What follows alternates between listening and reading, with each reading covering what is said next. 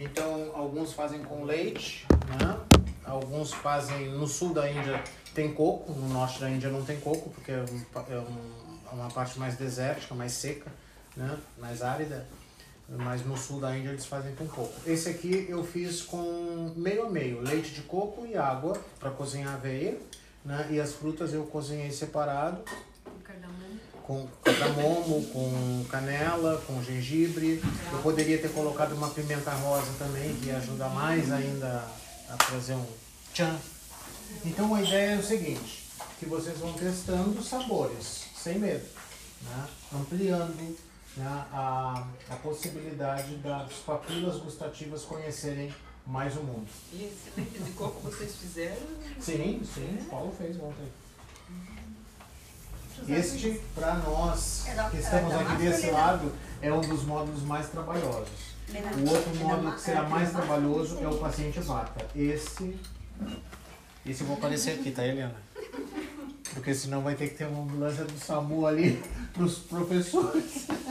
Fechar a porta aqui e deixar aberta. Hã? Fechar a porta e deixar aberta. A nossa Pro vídeo amiga cinematográfica aqui que É, dizer. se vocês não tiverem muito calor, eu prefiro. Ah, se alguém ficar com calor hoje, porque a gente tá mexendo com fogão, com forno, é só avisar que tem ar-condicionado na sala, tá? Então eu, eu não vou saber a temperatura de vocês, eu preciso que vocês me digam. Estou com calor, aí eu ligo o ar, ok? As, os pitas, né? Porque os vatos nunca têm Bom, calor. os pitas já começam a se remangar. Bom, façam um lanchinho aí de vocês.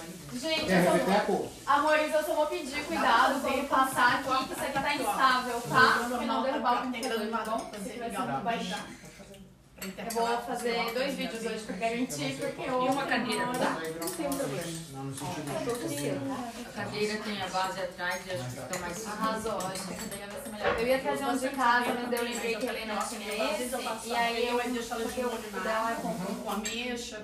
E aquela cadeira alta né?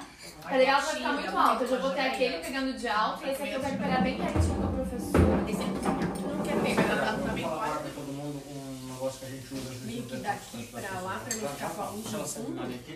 A gente cuida daí, né? Bom, tem uma coisa que eu uso muito para os pacientes. Não, mas aí, tipo, pega daqui meio pra lá, assim. Daí pega o quadro e eu. Que a gente pode mandar um arquivo lá pro grupo de vocês, tá? Chamado Overnight. Ai, o verdade. Eu fazia, eu fazia tanto quando eu não sabia que tinha intolerância. Overnight Meal. Meal é refeição, overnight é uma coisa que fica do dia para noite. Então o que, que a gente pode fazer para o paciente?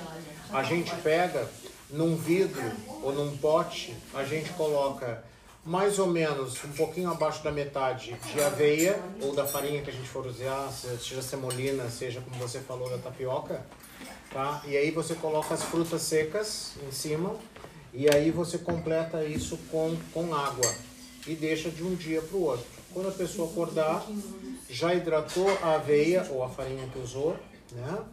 Já hidratou as frutas, a aveia já se transformou também em leite de aveia com a água. Vocês colocam mais uma medida do vidro de água na panela e vocês vão ter um super mingau. Tá? E vocês colocam os temperinhos que vocês vão querer. Masala doce que vocês vão aprender, já, já tem pode cozinha. cru. Hã? Pode comer cru, não precisa cozinhar.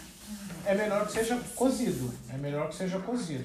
Tá? Por quê? Porque a aveia, ela não roube a água de você. Tudo que, tiver, que for muito seco e você engolir seco, comer seco, vai roubar a água do seu organismo para poder hidratar e ser digerido. Tá? Então, por exemplo, um vata. Um vata não pode ter alimentação muito seca, porque vai roubar a água dele. Tá? Bom, vocês estão comendo, depois eu falo. Eu faço, eu deixo de molho, mas eu não cozinho. Eu faço. Se quiser repetir, é só pedir pro Paulo e pra Helena aí, que elas estão controlando. Não pode sobrar comida. Não dá mais repeteco. É, mas o caldinho tem um pouquinho, se alguém Ah, quiser. não dá mais? Ah, então vendemos toda a nossa. Do café da A manhã nossa bem produção. sucesso. Bom, então tá aqui o Overnight Meal. Vou passar lá pro grupo de vocês. Mas se alguém quiser chá, biscoitinho, frutinha ali na bancada, água saborizada. Tem um chá maravilhoso, hein? Um chá de anis maravilhoso. Sabe o que eu pensei agora? Fazer um dia um brunch. Um lugar Pode ser. Esse carregador portátil, se precisar engatar as coisas. Tomando as ajudas para as gravações, gente, ó. Então, podem trazer o que vocês Ah, alguém tem microfone? Eu tenho em casa. Não. Você tem aquele microfone de lapela? Ela, posso trazer na próxima. Viu, Helena? Arrasou. Obrigada. Até o final a gente tá profissional. Não é? Ai, eu ia trazer a web também, só que o no Mac não cabe. É, porque ele não tem USB, daí eu desencanei. Mas eu posso trazer pro da Helena, eu tenho uma web também. Eu acho que ele dá boa, né? Ia melhorar bastante. É.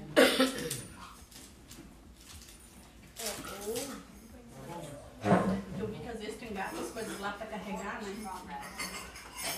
É, ontem eu trouxe meu portátil também, só que eu não tive tempo hábil de carregá-lo.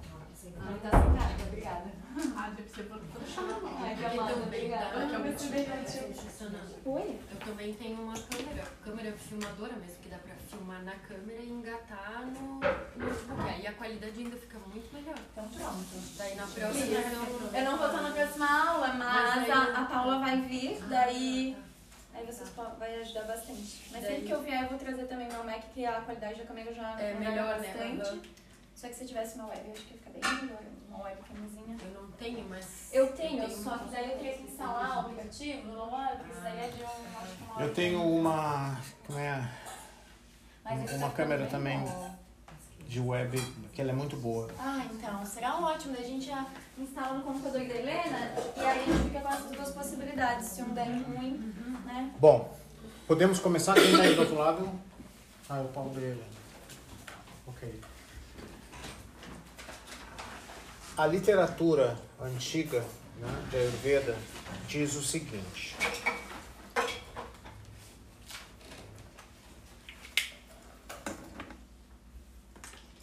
Já, já. Os caretões, professor. Não, tá aqui. Ah, tá. Fiquei escondido. Agora eu vi ali onde é que, tá, onde é, que é o esconderijo das canetas. A literatura diz que ghee, embora seja um alimento, um alimento sagrado, ele não pode estar junto com mel. Como que é isso? Na mesma proporção. Essa parte é muito importante que depois vocês salientem para a Fran, que não está aqui agora por um motivo de força maior. Porque isso aqui vai fazer uma diferença muito grande no entendimento de vocês da seleção de algumas coisas. Tá? Ela vai poder ter acesso a. Perfeito. Então a literatura diz que ghee e mel não podem estarem juntos.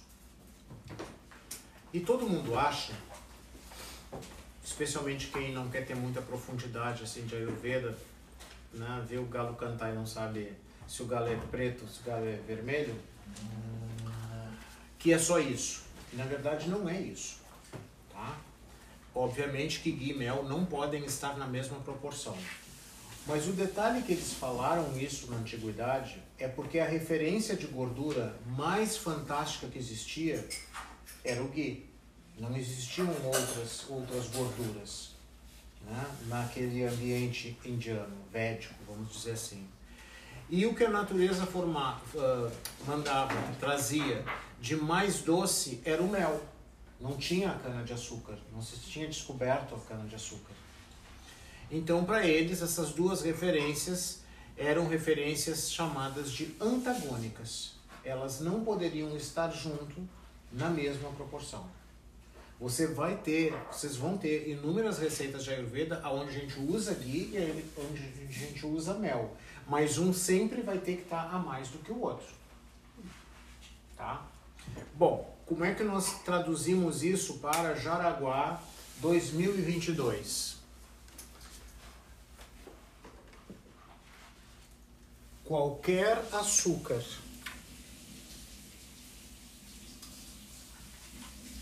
e qualquer gordura. Se elas estiverem, se eles estiverem. Tem alguém aqui? Que eu tô roubando lugar? Não. Não.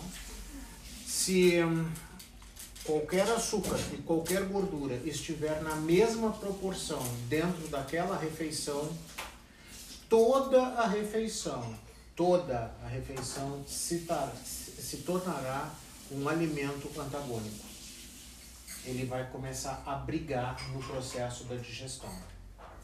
Então, com isso, vocês conseguem ver o quanto a nossa cultura, já que a gente falou tanto ontem de cultura, Helena, você pede pro Paulo me dar uma aguinha, por favor? O Paulo, Helena, você não tem que trabalhar tanto assim. Ontem a gente estava falando de cultura. A nossa cultura, que é uma cultura que veio de, veio de colonizações, não apenas portuguesas, mas nós temos, eh, nós temos espanhóis, nós temos um monte de gente aqui, né? Que inclusive, obrigado, contribuiu para o nosso DNA, certo? Trouxeram cada um a sua cultura, a sua informação, e isso foi mesclado. E essa mescla trouxe muito das toxinas que a gente tem no dia a dia.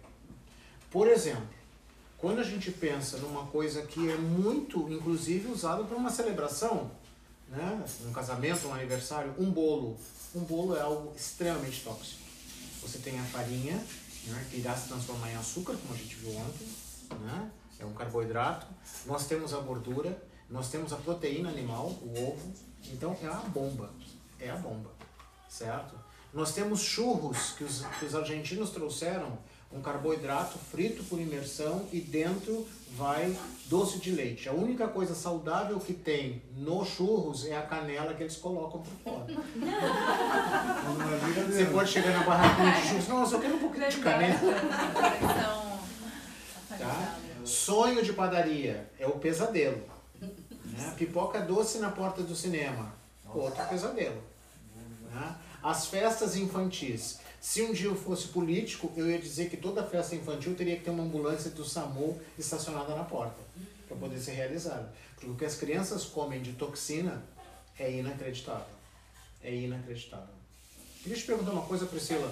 Você tem alguma experiência com a culinária de fazer, por exemplo, festa infantil vegana? Eu acho que é uma coisa que está super em alta. É, eu não consigo, eu não tenho expertise, né, pra fazer tudo, né?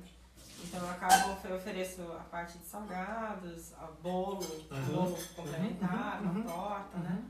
E a linha que eu sigo, eu não digo assim, eu não gosto desse termo saudável, é, é, que tá na moda agora, uma outra dieta Low carb. low carb. Low carb. Eu não gosto desses termos, sabe? Então eu acho que eu vou muito pelo, pelo que eu acredito. Então, por exemplo, antes eu usava farinha, né? Então quando eu trabalhava com farinha normal, procurava uma farinha de boa qualidade, é, um bolo com não tão doce, usar um chocolate melhor, não esse chocolate comercial.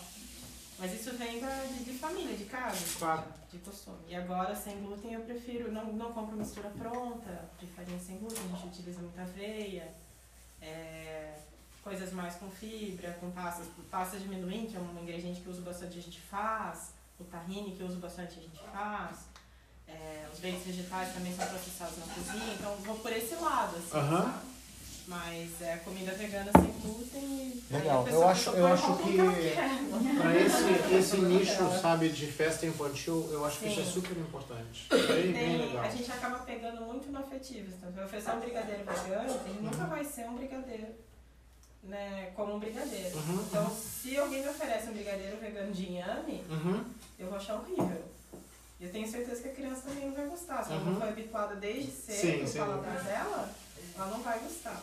Então, acho que tem coisas assim que tem que ter muito, muita pesquisa, muito trabalho, ser muito especializado, assim, pra você conseguir chegar no, naquele, sabe, equilibrar, assim.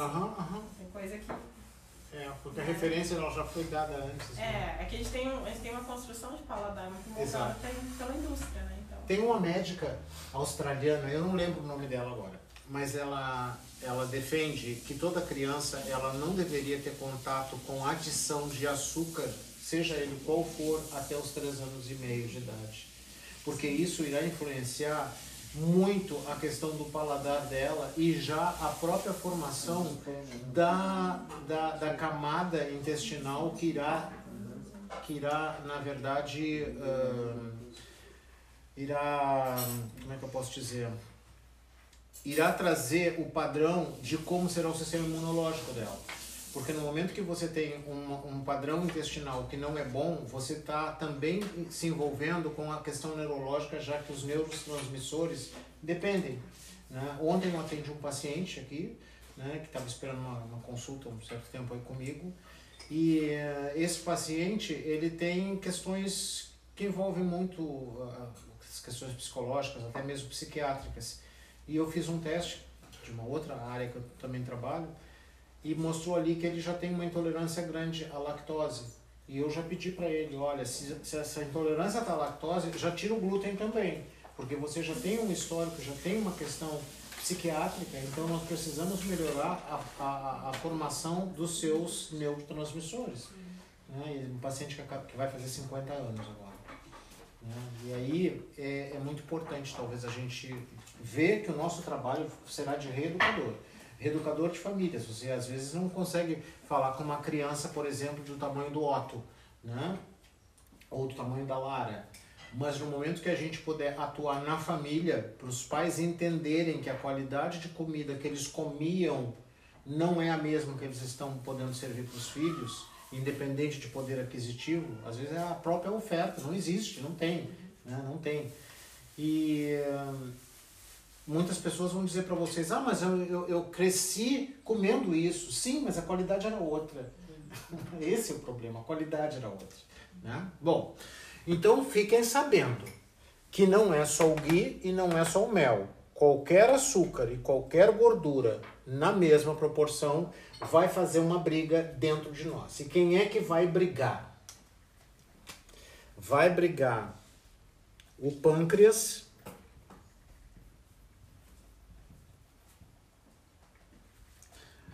com o fígado, ok? E essa briga vai se dar dentro do intestino delgado.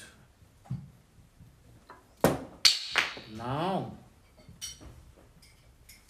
Então nós temos aí três órgãos importantes envolvidos numa briga de cachorro grande devido à nossa falta de conhecimento das escolhas que a gente pode fazer.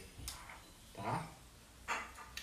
Não é que vocês tenham que abolir pâncreas, abolir tudo, mas vocês têm que ter um cuidado com essas proporções. Com essas proporções. Por exemplo, um pãozinho com manteiga de manhã, coisa que todo brasileiro gosta, e um café com açúcar, já começou o dia errado. O café não deveria ter açúcar, porque você tira o poder de astringência dele. O, o pão é um carboidrato, no momento que você passou manteiga, você misturou açúcar, gordura com açúcar.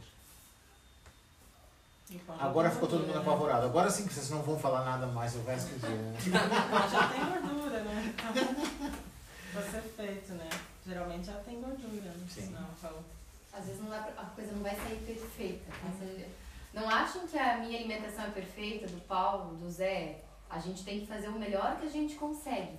Então, lá no café da manhã, vai ter o café com, com açúcar, vai ter o pão com a gordura, mas pelo menos que seja em proporções diferentes. Pelo menos isso. Sim, então, por exemplo, eu não quero aqui estar tá mudando ou, ou de, de forma nenhuma tá julgando nada né, nos hábitos de vocês. Eu estou mostrando para vocês o que que os pacientes vão trazer o que, que eles podem trazer de queixa e como é que vocês vão descobrir o porquê que a queixa existe, por que, que o desequilíbrio existe. De repente é isso aqui. Ele acha que está fazendo tudo normal porque sempre fez isso, a família toda fez isso. Mas pode ser aí o problema. Por isso que eu prefiro dizer pequenos gestos, grandes mudanças. Às vezes pequenos ajustes vão ajudar. Por exemplo, ah, eu adoro doce. Ok, não tô, não tô dizendo que você não vai comer doce, mas não come depois da refeição porque você vai continuar fazendo mais ainda ácido e você vai comprometer a sua digestão. Tá? Então pensem o seguinte: pâncreas e fígado moram junto no mesmo condomínio, mas eles não descem junto pro play. Dá briga. Dá briga, tá? Vou dar um depois o outro para não dar encrenca. Ok? Então, quem vai sofrer, quem- o palco disso será o intestino delgado, aonde vai ter mais jatos, mais ações enzimáticas. Então, se essas ações estiverem perturbadas, quem irá sofrer no final das contas é o coitado do intestino grosso. Então vocês começam a entender que muitas que- pessoas que dizem ah, meu intestino não funciona, eu tenho síndrome do cólon irritável, eu tenho intolerância a isso, eu já tive um sangramento, eu tenho pólipos, eu tenho um monte de coisa. De repente começou aqui, com um bolinho na festa. certo? Pensem que aqui é a última estação do que começou na boca, ou do que começou no supermercado do que começou no supermercado. A última estação é essa aqui, fisicamente falando. Então aqui irá sofrer todo o impacto do equilíbrio ou do desequilíbrio. Então por que, que hoje tantas pessoas têm ah, câncer de cólon, câncer de reto, pólipos, síndrome do cólon irritável, todas essas questões aí que lotam os consultórios? Porque a questão não está no intestino. O intestino simplesmente está pagando um, boleto que ele nem gastou. Chegou lá uma conta para ele pagar e ele está pagando. Tá? Ele está pagando, mostrando o desequilíbrio dele. Então, se aqui é a última estação, aqui irá sofrer toda a ação do ácido e do desequilíbrio. É por isso. Então, quanto mais vocês, enquanto pessoas aqui, né, não futuros terapeutas, enquanto pessoas, cuidarem das opções, menos problema vocês terão aqui. E vocês não tendo problema aqui, vocês estão se livrando de problemas neurológicos, estão trazendo longevidade saudável. Imagina que está escrito lá no, no laptop de Deus que vocês vão viver 100 anos. Beleza. Aos 50 foram diagnosticados com doenças degenerativas. Vocês vão ficar mais 50 anos penando. Ninguém quer isso. Quer viver bem e viver muito, cuida do intestino. Este é o passaporte da longevidade. Comi ontem cinco vezes, fui numa festa, enfiei o pé na jaca e ainda sapateei. Chegou hoje, opa, hoje é dia de faxina. Vou tomar suco verde, vou comer um mingauzinho, vou tomar bastante água para o meu rim funcionar, para minhas fezes funcionarem. Eu não falei aquilo porque vocês estavam comendo mingau, mas eu acho que eu já desenhei isso aqui para vocês. Eu acho que eu já fiz esse desenho aqui bem artístico. Diz- digamos que isso aqui é uma unidade de fezes. O número 2, propriamente dito. E algumas pessoas vão ver que o número 2 está igual o rosto da Mona Lisa. Parece uma coisa até da Renascença, todo craquelado. O que, que significa isso? Que isso aqui, o organismo não tinha água, a pessoa não bebeu água e o organismo precisava continuar se mantendo trabalhando. Ele foi buscar água num órgão onde é uma esponja, onde é um órgão de absorção, ele foi buscar água nas fezes e botou essa água para circular. Então, o intestino que não funciona bem, a pessoa está intoxicada sistemicamente e ela não está conseguindo também captar as vitaminas, os nutrientes que são captados no intestino. Então, olhem só o papel do intestino grosso. É por isso que a nutrição ayurvédica é tão importante, porque ela mostra as combinações, ela mostra que existem, ainda que sejam orgânicos, ainda que sejam veganos, ainda que sejam vegetarianos, ainda que você plante lá no quintal da sua casa, existem alimentos que podem não estar juntos. Que, que não podem, aliás, que não podem estar juntos. Outros alimentos que não podem estar juntos: pepino e tomate. Sabe aquele casal que vocês acham assim, nossa, eles são tão maravilhosos, maravilhosos, mas junto não funciona. Ah, Acabou com o da bullying, né? É? Acabou com o da bullying da galera, né? Poxa, Não vida. funciona. Não funciona. Tomate e pepino não funcionam. Por quê? Porque as enzimas que são produzidas, lembrem que são- tem mais ou menos 56 mil combinações de enzimas. As enzimas que são para um são antagônicas ao outro. Quando tudo isso se juntar do intestino delgado para baixo, vai fazer uma super indigestão. Tá? Agora mesmo que elas não vão falar o dia todo. Não, nem vão comer. Paulo, não precisa fazer mais comida. Paulo saiu, né? Não precisa mais fazer almoço. Então, gente, assim, ó, até posso compartilhar uma coisa? É, a gente pensa assim, tá, não pode misturar gordura com açúcar. Tá, a maior parte das receitas que a gente faz são gostosas, a base é açúcar e a gordura. A gordura, ela é importante, ela conduz nutriente no nosso organismo também, mas é não misturar na mesma proporção. Quando a gente vai pegar as receitas, a maior parte delas tem na mesma proporção, e é isso que deixa a receita maravilhosa. Aí o que a gente tem que fazer? A gente tem que abrir mão um pouquinho da receita ficar perfeita.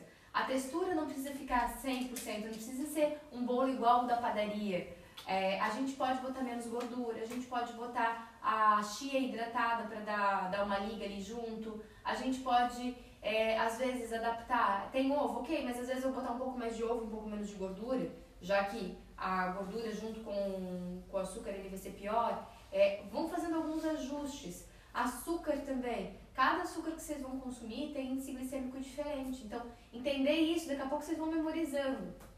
Tenta usar o açúcar mais natural, onde dá para colocar uma fruta desidratada, coloca. Onde dá para botar um açúcar mais bruto, sei lá, um melado, é, ou açúcar mascavo. Vão tentando ir para os açúcares mais brutos também, para não dar essa diferença. Aí a gente fala assim, tá, Helena, mas aí como é que eu vou saber a proporção exata do que eu vou colocar? É, ah, sintam o intestino de vocês. Ah, quem tem intestino mais sensível, como é o meu caso, quando eu como alguma comidinha, mesmo que saudável, na casa dos outros, é, eu como e fico super feliz, porque, meu Deus, às vezes eu como e penso assim, caramba, ela faz comida melhor do que eu. Porque fica perfeito. Mas as proporções, elas não estão certas para ser saudável. Então, o meu organismo, ele reclama. Mas eu como, eu sou grata por aquele alimento, eu sou grata pelo amor, pelo carinho que a pessoa fez. Só que eu não posso comer isso no meu dia a dia. Daí em casa, a gente quer comer essas coisas. Os meus filhos querem comer comidinha gostosa. Se eu não fizer comida boa, eles vão comer na sogra. Tem que ter comida boa aqui.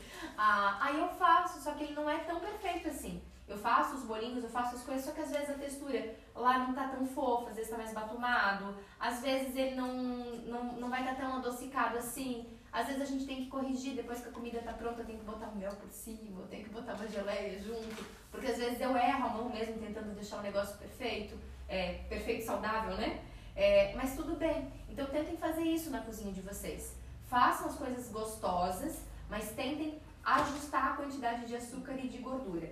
Gordura, por experiência, todas as minhas receitas, elas levam uma média de 60% da gordura. Não chega a 50%, mas eu consigo reduzir para 60%, tá? Porque dá pra gente reduzir, aí você coloca um pouco mais de água junto na, na receita, e quando ela desanda, que às vezes a receita tá pronta, você botou menos gordura e aí estragou tudo, eu salvo com baba de linhaça ou com baba de chia. Não é gordura, tanta gordura assim, mas tem um óleo de marina nessas sementes, e já ajuda, tá? Então, brinquem na cozinha. E se der certo alguma receita, compartilhe. E se der certo, é importante. E se der certo, compartilhe. Se não der, gente, torre e come torrado, É. que nada se perde torrado nessa vida. Bolo torrado, pão torrado, tudo torrado dá certo. Tudo certo. Então é isso, gente. É necessário ter esse cuidado, tá? E pensem que aquela, aquela comida que vocês estão ingerindo, ela vai seguir uma viagem, ela vai ter uma jornada com inúmeras etapas e etapas bem específicas. E são essas etapas que vão definir se você vai ter realmente uma boa alimentação ou não. Tá? Não é apenas a, a seleção. E isso faz com que a gente pense o seguinte: existe uma dieta perfeita? Talvez não. Talvez não existe uma dieta perfeita. Tá? O que tem que ser perfeito é a minha forma, a minha capacidade metabólica inicialmente. Tá? Por quê? Se vocês pensarem que existem locais do mundo onde as pessoas são realmente vegetarianas, pelo menos 90% da, da população, como é a Índia, e o que é esse vegetariano na Índia? Esse vegetariano não é um vegetariano que, ah, na adolescência eu descobri que eu queria ser vegetariano, vegano. Não, nós estamos falando assim, lá, de 10 gerações vegetarianas. Então, por exemplo, o impa é muito mais fácil a gente desintoxicar um indiano do que um brasileiro.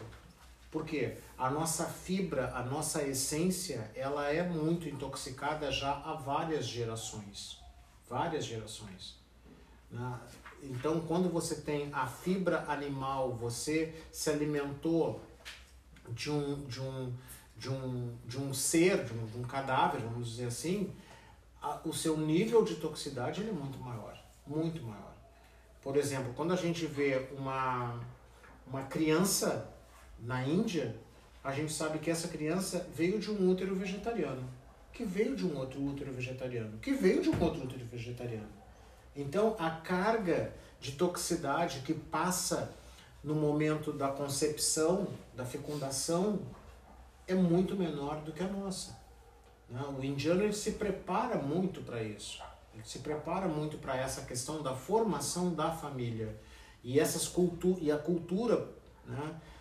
Por exemplo, eu, eu, eu não conheço nenhuma família na Índia onde o homem ele, ele não é vegetariano e a mulher é, ou vice-versa. Não, nem, nem, nem aconteceria o casamento. Por quê?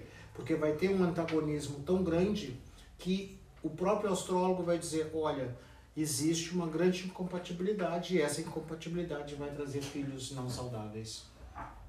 Então existe todo um planejamento dentro da formação da cultura indiana e sem dúvida nenhuma a alimentação ela tem um papel importantíssimo, importantíssimo, certo? Por exemplo, uma coisa que é muito engraçada na Índia, quando uma família indiana está num outro patamar econômico, eles compram uma geladeira. E eles colocam a geladeira na sala, como se fosse uma estante. Por quê? Porque é uma coisa que não faz parte da cultura deles, mas eles querem mostrar que eles têm algo meio ocidentalizado e que é chique para eles. Então eles colocam a geladeira na sala. Por quê? A tradição da, da, da, da, família indiana não é estocar comida em casa. Você vai chegar na casa de um indiano, tem comida para aquele dia, no máximo para amanhã de manhã. Amanhã de manhã vai se sair e vai até a quitanda, vai até a feira, que tem muita feira livre na Índia, feira de rua. Você vai comprar aquilo que você vai usar em dois dias. Por quê? Você vai estar sempre tendo alimento fresco, você vai estar contribuindo para que lá na feira também tenha uma rotatividade e você vai estar evitando que tenha bichos na sua casa comendo o resto de comida. Você come, você prepara aquilo e terminou a comida. Mais ou menos como ontem. ok?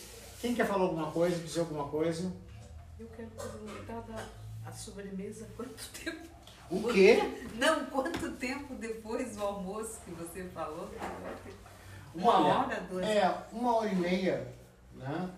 Porque aí o, o organismo já entendeu que aquele processo terminou. O que não pode é o seguinte, porque existe toda uma esquematização né? do- do- dos sabores, especialmente o doce com o astringente. Se você inverte isso, inverte isso, ah, você começa de novo a produzir ácido. Tá? Então, o que, o que é essa produção excessiva de ácido? Inicialmente, ácido é algo que queima, é cáustico. Você vai, vai, vai trucidar, você vai incinerar os alimentos antes que eles entrem naquela rede de distribuição que eu falei ontem, o sangue, o plasma. Então, quando for distribuído, já não tem nada de vitamina D. Então, tem pessoas que elas. Vocês vão ver isso como, como terapeutas. Tem pessoas que têm uma alimentação muito correta na escolha, mas a maneira que elas comem fazem com que elas não estejam captando as vitaminas. Por quê? Porque elas estão se tornando tão ácidas que quando essas vitaminas serão distribuídas, elas já foram incineradas. Não existe nada ali. Então, por isso que nós temos que trabalhar como reeducadores. Às vezes, até a forma da pessoa mastigar, a gente tem que pedir para a pessoa observar. Você está mastigando? A Ayurveda diz o seguinte, que nós deveremos, deveríamos beber o sólido e mastigar o líquido. O que, que é isso? A gente deve estar com um alimento sólido na boca e mastigar ele tanto que ele vire quase como uma sopa na boca ainda. Para que ele tenha tido tempo de ser impregnado de, de enzimas que tem na boca, né? para que a mente, para que o cérebro entenda o que, que é e quais são os tipos, quais são as combinações das enzimas que vão encontrar ele lá no estômago. Quando a gente come por ansiedade, a gente nem sabe o que que a gente está comendo, a gente vai engolindo, né? Igual galinha, não mastiga. Fica doer os dentes. Por quê? Porque a gente quer sentir o peso na barriga. Aí esse peso traz o quê? A ideia de aterramento. Ok, agora eu não vou sair voando. Tô pesado. Né? Então a mente pensa dessa maneira. Ou até a falta de atenção plena, né? Exatamente. Você no shopping, tá- a grande maioria das pessoas estão comendo com o celular na frente e comendo, né? Não tá Por exemplo, olha que coisa, exatamente. aqui, não, aqui na, não, não acontece, né, pelo tamanho da cidade. Mas em São Paulo, no Rio, em outras cidades maiores, talvez, Salvador, tem pessoas que durante os, sei lá, cinco, seis dias na semana, elas comem, elas almoçam, ou seja, a refeição principal elas estão fazendo dentro de uma, de uma praça de alimentação de um shopping. O barulho, o movimento, a maneira que te entregam a bandeja, você não tem nenhuma relação com a pessoa que fez a sua comida. Às vezes eu, quando- antes da pandemia, quando eu saía mais assim para almoçar ou jantar fora, eu, às vezes eu estava comendo assim, ah, essa pessoa não está feliz, essa pessoa que fez essa comida não está feliz. E não é que eu seja, sei lá, um, um super sensitivo, mas você vê, né, quando não tem amor naquilo ali, a pessoa fez para se livrar do trabalho. Ah, é nhoque, vou pá, jogou. Né? Então você sente isso, você começa a desenvolver uma sensibilidade com aquilo que você vai recepcionar dentro de você. Vocês percebem isso quando vocês comem? E eu sinto às vezes. De- de- né? Quando acontece, às vezes a gente ir em algum lugar fora, tu sabe que aquela comida deveria ter aquele gosto, mas ela não tem. Não tem. Aí tu percebe que tem algo de errado, sabe? Quanto Às mais vezes até a aparência da comida. É. É um, é um mínimo ah, zelo de colocar uma salsinha, de colocar um fio de um azeite, de alguma coisa assim. Nossa, é, a pessoa não te conhece, mas ela pensou em quem vai consumir essa obra de arte que ela fez. Tem amor aqui envolvido. Né? Priscila, o que, que você acha disso tudo? É, é um problema quando a comida vira um produto, né? Sim. Então, tem um podcast que eu ouço muito que chama Joio e Trigo, chama Prato Cheio. Então, eles abordam todas essas questões do sistema alimentar, né? Tem bastante, tem um político bem pesado ali. Mas é muito legal porque eles agora estão numa fase que eles estão falando do chocolate, da questão do chocolate, falaram do miojo e também falaram. Foram três temas agora que eu me fugiu agora. Enfim, mas foi bem marcante para mim, miojo e chocolate. né? Então, toda, eles contam a história então, aí o que acontece quando o alimento vira um, um produto? A partir do momento que vai comer no shopping, aquele trabalhador mal remunerado, né? Num, numa rotina de trabalho que é puxada, trabalhar na cozinha não é fácil. É cansativo, é Uhum. exaustivo. Tem dias que eu não tenho a menor vontade de ir cozinhar. Mas eu tenho certeza que eu estou ali por um propósito, então eu tenho que respirar fundo e falar, não, vamos lá, isso aqui não é um, um sacrifício, isso é a vida que eu escolhi.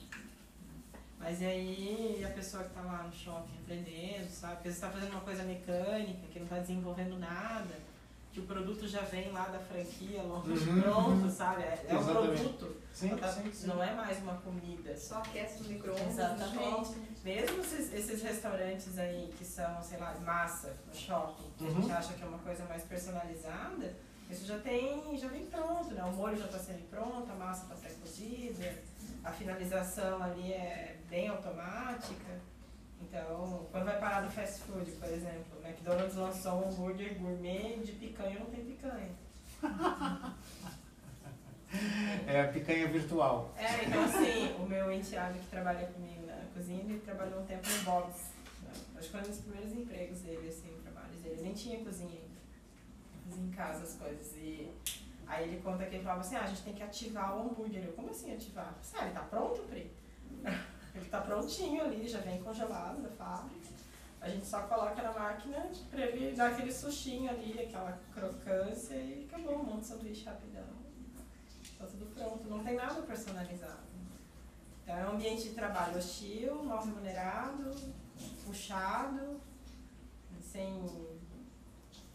Assim, tudo bem que a pessoa tem que começar de baixo, vai trabalhar num restaurante, quer se formar chefe de cozinha, você não começa lá montando, finalizando o prato, começa Uhum, no chão muitas vezes. Só que dependendo do lugar, a situação, você nunca vai sair do limpar o chão, no máximo você vai lavar a panela. Se quiser um pouco mais, tem que abrir o seu próprio negócio. Sim. Então é bem complicado, assim, sabe? Às vezes um restaurante muito, muito, muito, uma fama muito grande, o trabalhador está sendo muito explorado, humilhado. Você falou uma coisa muito, muito importante e ao mesmo tempo muito bonita, propósito. É. Né? Eu acho que a gente aqui, enquanto terapeutas de Ayurveda, a gente tem que ser muito fiel ao nosso propósito, né? porque o nosso propósito ele envolve duas coisas muito, muito sérias.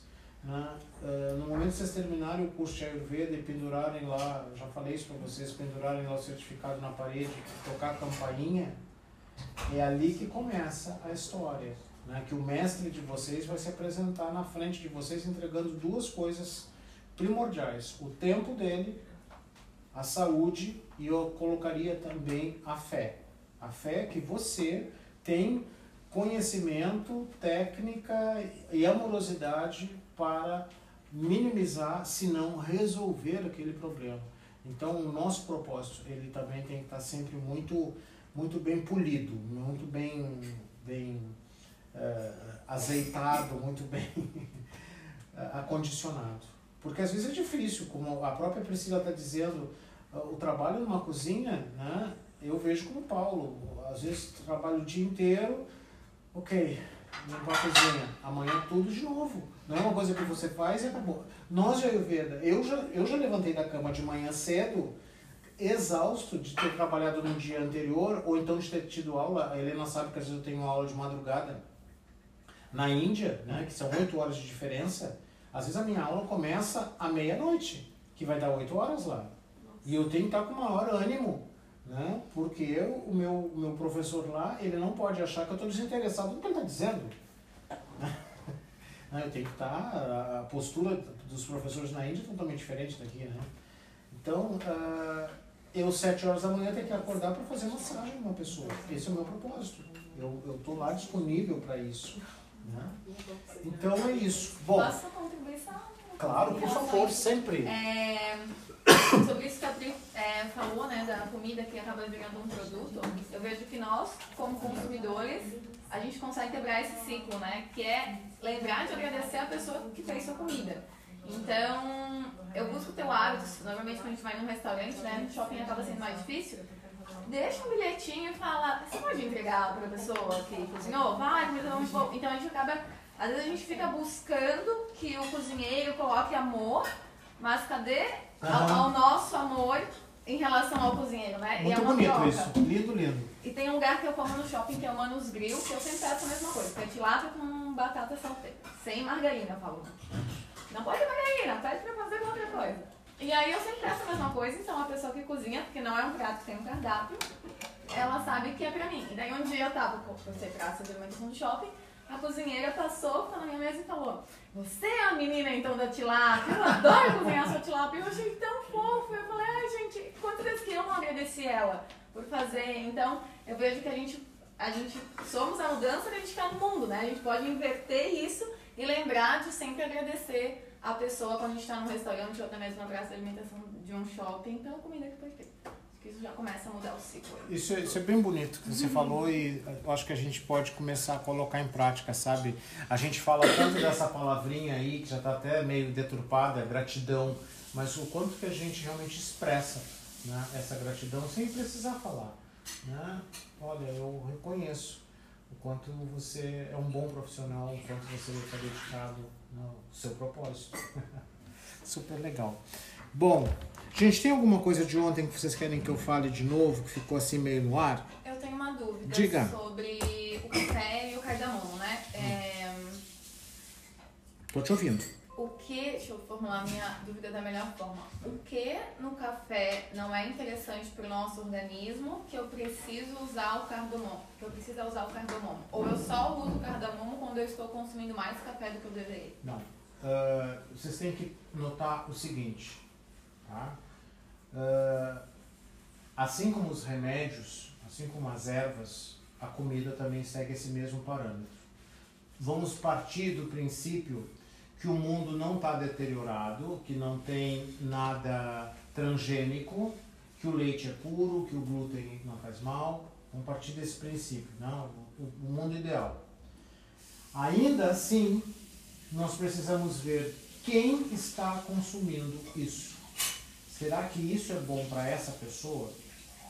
Por exemplo, o café é muito bom. A cafeína é muito boa para um cafa. Um cafa de manhã cedo tomar um café, ele acorda. Por quê? O cafa tem a tendência de querer dormir quando o dia está amanhecendo. Ele tem um soninho muito mais gostoso quando o dia está amanhecendo.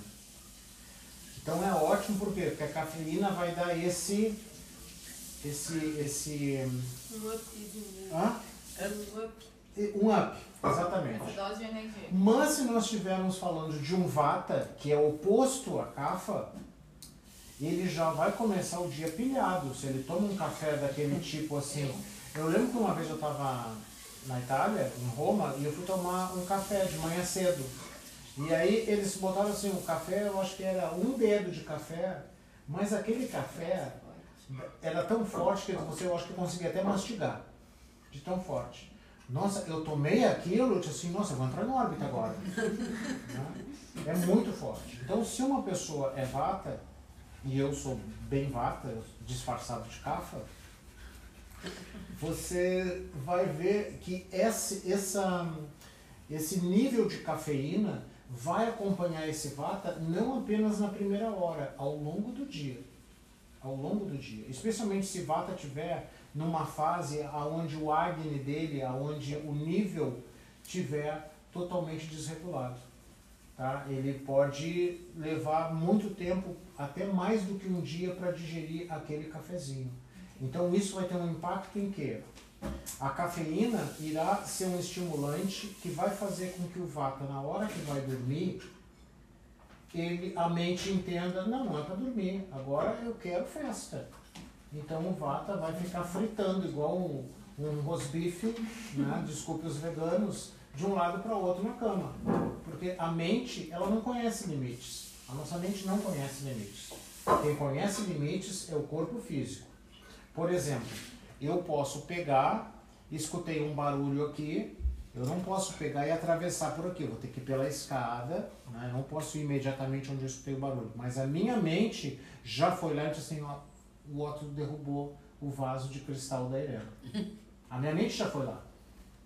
Então a mente de um vata, especialmente quando está sob estresse, ela não entende que agora é hora de dormir. Ela entende que ela tem que começar a, a continua trabalhando, tentando resolver uh, coisas, digerir o mundo, uh, criar situações, criar coisas que vão minimizar a pré-ocupação, ou seja, está digerindo algo que nem comeu, a nível emocional e psicológico. Então, se um vata ele começa a tomar muito café, especialmente depois das três da tarde, ele vai ter um impacto muito grande na qualidade do sono. E o cardamomo, agora sim respondendo a sua pergunta, o cardamomo foi visto que o cardamomo tem grande impacto na redução, na redução da absorção de cafeína. É, e esse cardamomo, ele precisa estar esmagadinho ou só botar a sementinha já ajuda? Não, você tem que abrir aquela baguinha. Abrir você tem que e daí abrir. tem a sementinha. Exatamente. Mas eu tenho que é, é, moer ela Você ou não? pode, você pode macerar, você pode moer, você pode moer. Tem alguns, alguns lugares fora do Brasil que você já compra o café, o café está ensacado lá, vácuo, com cardamomo. Ele está amassado, você não, não consegue ver. Só quando você coloca a água que você sente o cheiro do cardamomo. Tá? Eu acho que é legal. Helena, estamos em sintonia. Você, olha só, a Helena está lendo minha mente. Isso. Cardamomo, como você falou, para cafa, o café puro, sem o cardamomo vai ajudar. Aqui em casa eu sou abençoada porque tem um de cada constituição diferente. Dá trabalho. Mas a gente come a mesma coisa, a mesma comida. Então eu não costumo botar dentro do café, só uma vez ou outra. Quando eu vejo que Marcelo não, tá, não é para tomar muito café, eu coloco. Mas no nosso dia a dia não tem cardamomo no café. Eu masco o cardamomo depois. É, eu Dá ia pra pensar comer Também, também. Tem alguns lugares, algumas cafeterias que vem o pires, dois cardamomos. Ó, isso daqui é valiosíssimo. Então peguem um, Experimentem. É, isso aqui é creme bala. Essa é pode de ouro, né? Eu adoro esse sabor. Adoro. Vocês podem abrir e comer só o pretinho de dentro. Ou vocês podem comer com casca e tudo e cuspir essa casca. Ou podem engolir. Eu não engulo essa casca porque ela é muito fibrosa. Meu intestino reclama. Bom. Mas só pra finalizar a dúvida do cardamomo, desculpa. Diga. Já, é, vinculando com o que a Helena, a Helena comentou. Então eu posso. Isso que eu ia perguntar, eu, se eu posso consumir o cardamomo depois e ele também vai ser um antídoto. Será um antigo. Obrigada. Tá? Será.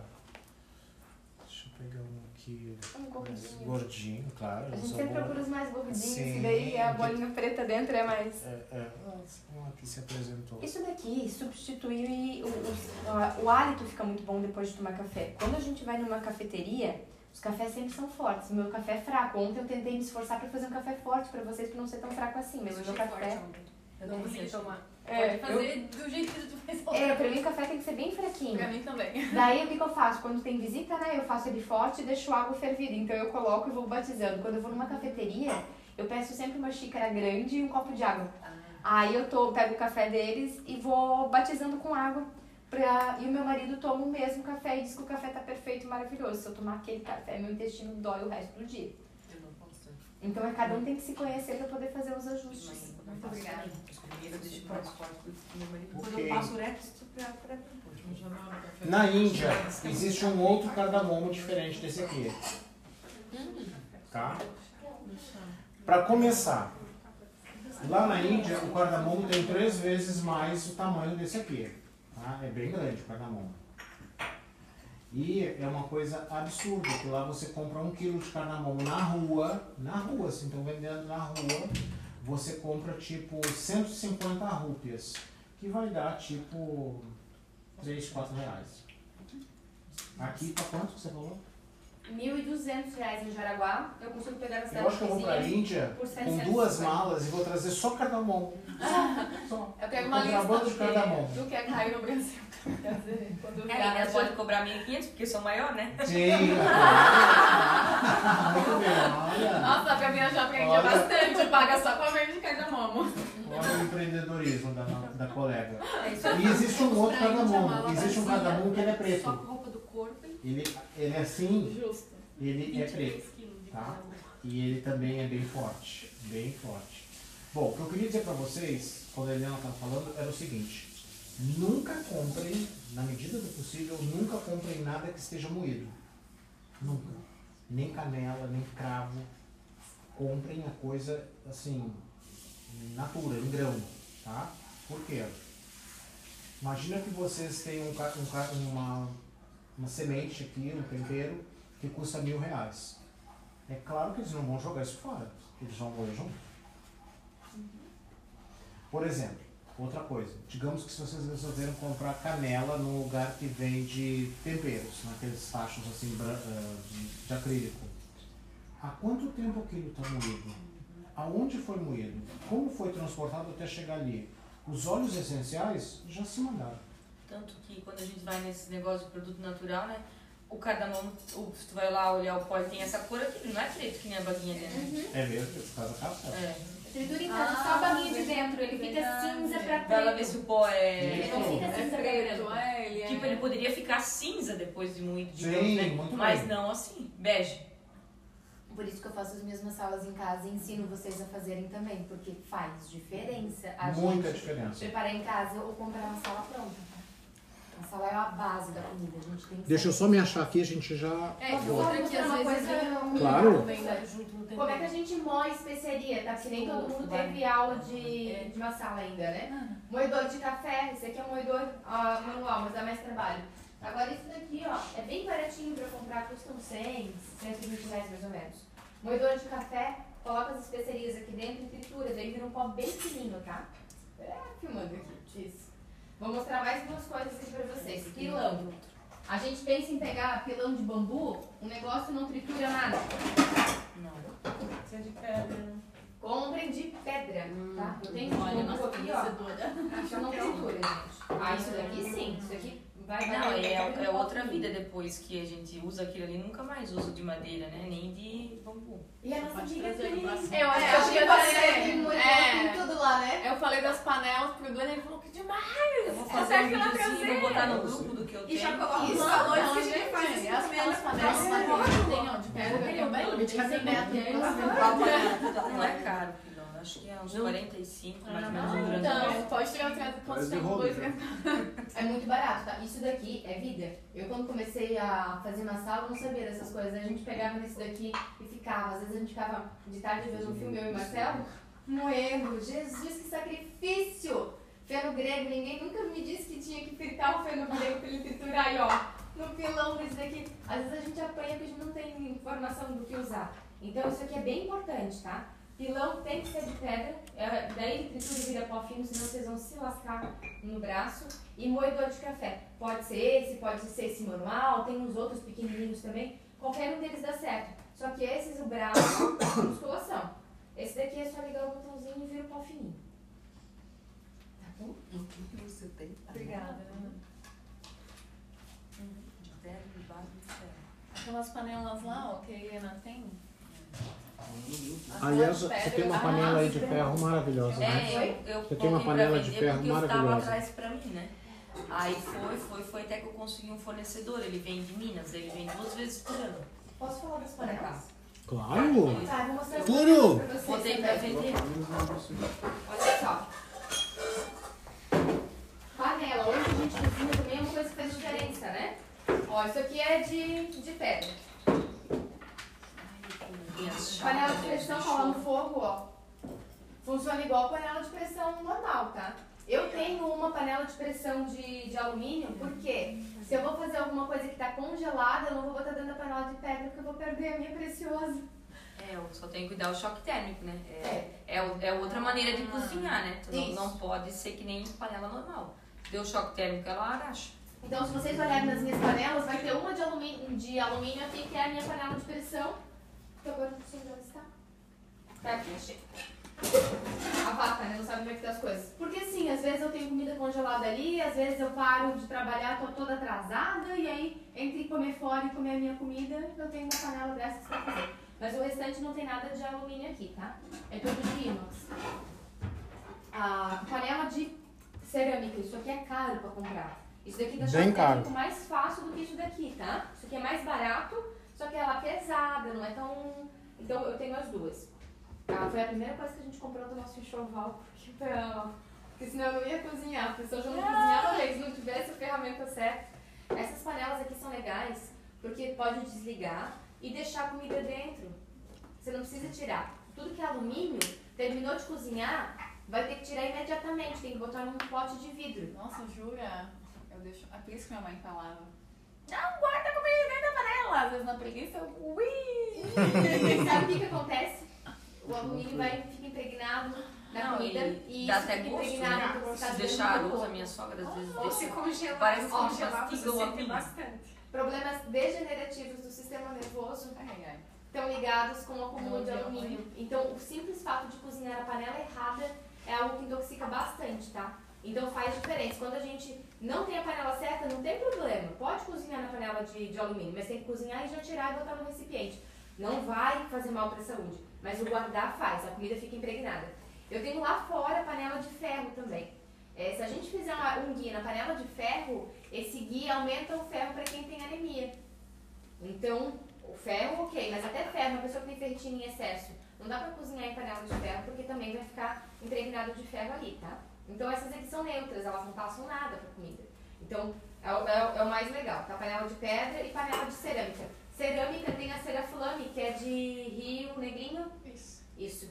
E aí, dá pra comprar direto lá, gente, paga bem barato, tá bom? Só que é, é legal comprar lá quando tem as feiras, às vezes tá 70% o valor da panela. Porque isso daqui é uma, é uma coisa que vocês vão investir bem mais do que a de pedra. Ah, nos avisa, Helena, por Qual é o favor. nome do local? Cera. Ceraflame. A Oxford também tem, né? As de É. cerâmica agora. Eu tava lá em Pomerode na semana da anterior da Páscoa, também tinha feirão. Tava super em conta as panelas. É, e lá nas lojas da Santa eles têm uma parte dos fundos, é a segunda linha. Quase não tem defeito nenhum. E a metade do preço. Além de ter o desconto, tem ainda Ah, nesse momento? Ó. em Renegrinho. Ai, são tão lindas essas coisas de pedra, gente. Isso aqui é legal que dá pra fazer de queijo, dá pra botar uma comida. Mas eu Essa também tenho, é, eu tenho uma assadeira de alumínio, porque a temperatura, se eu preciso de alguma coisa que a temperatura fique mais parelha e rápida, é alumínio. Então não, não é descartar, mas a gente usa pouco. E aí é terminar e já tirar. Ontem a gente fez farinha com leite do coco, né? Foi feito leite de coco pra vocês. A gente fez ontem à noite. Se ela estiver estável assim, pensem que lá na fisiologia, no sangue, no plasma, ela também capta em tempo normal. Tá? Tá, tá claro isso para vocês? Samagni é o tempo de digestão normal. Agora, quando eu tenho tic-tagni, ou tic-tagni, tá? pode colocar o outro, agni, o outro A aqui, é uma coisa assim, ó, muito pontual, muito forte, certo? E muito rápida. É menor que três horas. Esqueci como é que se faz menor. É um assim, né? Eu acho que é ao contrário. É só lembrar que o, que o menor lembra um 4 e o maior lembra um 7. Olha, É. tá? Então, é aquelas pessoas que comem e elas rapidamente elas digerem. E não necessariamente isso é por ansiedade. Elas têm um fogo tão potente que elas têm que comerem geralmente a cada duas horas, duas horas e meia. Geralmente os pitas são assim. E se não der comida, começa a mudar o humor. Tá? Tá começando a se irritar, dá comida que se acalma. Tá bom? Ticta Agni. Ticta é algo que é muito pontual, é muito forte, é muito contundente. Tá? Quer, quer dizer no, no, no sânscrito. Mandagni. Manda, manda significa fraco.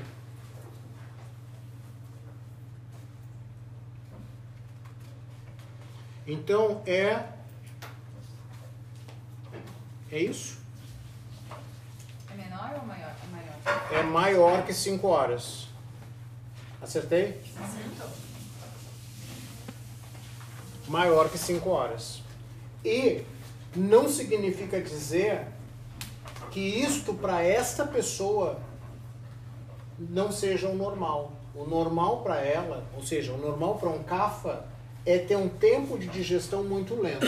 Pensem que tudo em CAFA é mais vagaroso. Pensem em um elefante caminhando, tá? Um bicho grande, um urso caminhando, certo? Ele se move com vagarosidade porque ele tem muito peso. Agora pensem em um esquilo correndo, é algo muito rápido, como um vata. Uh, foi para lá, foi para cá. uh, Tá? Agora, Vishagni. Vishagni é uma coisa que pode acontecer com vata. É um tempo de digestão irregular. Tudo que falar de irregularidade, vata está envolvido. É um ciclo menstrual que é irregular, é uma rotina diária que é irregular, é um fogo que é irregular, é um sono que é irregular, é um propósito de vida irregular, é um relacionamento irregular, é uma carreira irregular. Tá? Então, Vishagni aqui está dizendo que essa pessoa às vezes tem uma fome a cada uma hora. E tem dias que ela nem lembra que existe comida no mundo. Então, se ela tiver algo que a mente está ocupada, ela nem lembra de nada. Ela está envolvida no propósito. propósito de Vata é um propósito que atende a mente, E a parece- liberdade da mente. Parece que o propósito alimenta, né? Muito. Exatamente, exatamente. Por exemplo, você chega na casa da, da Vata, assim, ah, eu vim aqui tomar um café da tarde com você. E ela diz, café da tarde? Nossa, eu nem tomei café da manhã ainda. Que horas são? São quatro e meia. Nossa, eu achei que eram nove horas da manhã. Eu estou aqui pintando um quadro, né? ou então estou compondo aqui uma, uma, uma música, nem, pensei, nem vi a hora passar. Tá? Helena, o que, que você acha disso tudo? É por aí? Por aí. E Tá. quanta gente não, tá com, com tudo irregular, né? Hã? O mais comum é estar com um apetite irregular. Irregular, tá? E essa irregularidade, ela pode vir por ansiedade, tá? Ela pode vir por ansiedade, tá? Assim como o intestino não está regular, o apetite não está regular, também é sinal de desequilíbrio. Não é, ah, hoje eu tô assim, amanhã eu tô assim tá tudo certo, eu sou flexível. Pra mim, se tiver comida tá bom, se não tiver também tá bom, porque eu sou uma pessoa flexível. Não, você é uma pessoa desregular. A ideia é que a gente leve todo mundo, independente se é vata, kapha, para samagni. Essa é a ideia. Que a gente digira o alimento entre 3 e 4 horas. A diferença é que um cafa vai dar 3, 4 horas, não vai estar morrendo da fome porque tem um organismo mais, mais estável. Enquanto um vato, um pita já vai estar morrendo da fome naquele horário. Mas mesmo um cafa, a gente pode oferecer um alimento que a digestão já vai ter sido feita. Quando nós temos um caso de mandagni, onde o, a- o agni, o tempo de digestão é muito baixo, nós temos um recurso tá, chamado panaceia. Nós temos como dar para a pessoa, um pouco antes da alimentação, da, da- da- que ela vai se alimentar, algo que vai acender esse fogo. Nós também temos o recurso das massalas, das especiarias, que nós vamos fazer, eu acho que vai ser de tarde ou agora, não sei. Vai ser daqui a pouco, vai ser hoje ainda. Tá? As massalas, na verdade, elas contribuem para abrir, né, acordar, tocar o sino lá na fábrica enzimática e dizer, acordem enzimas, eu preciso que vocês venham aqui transformar o alimento em nutriente. E eu preciso disso.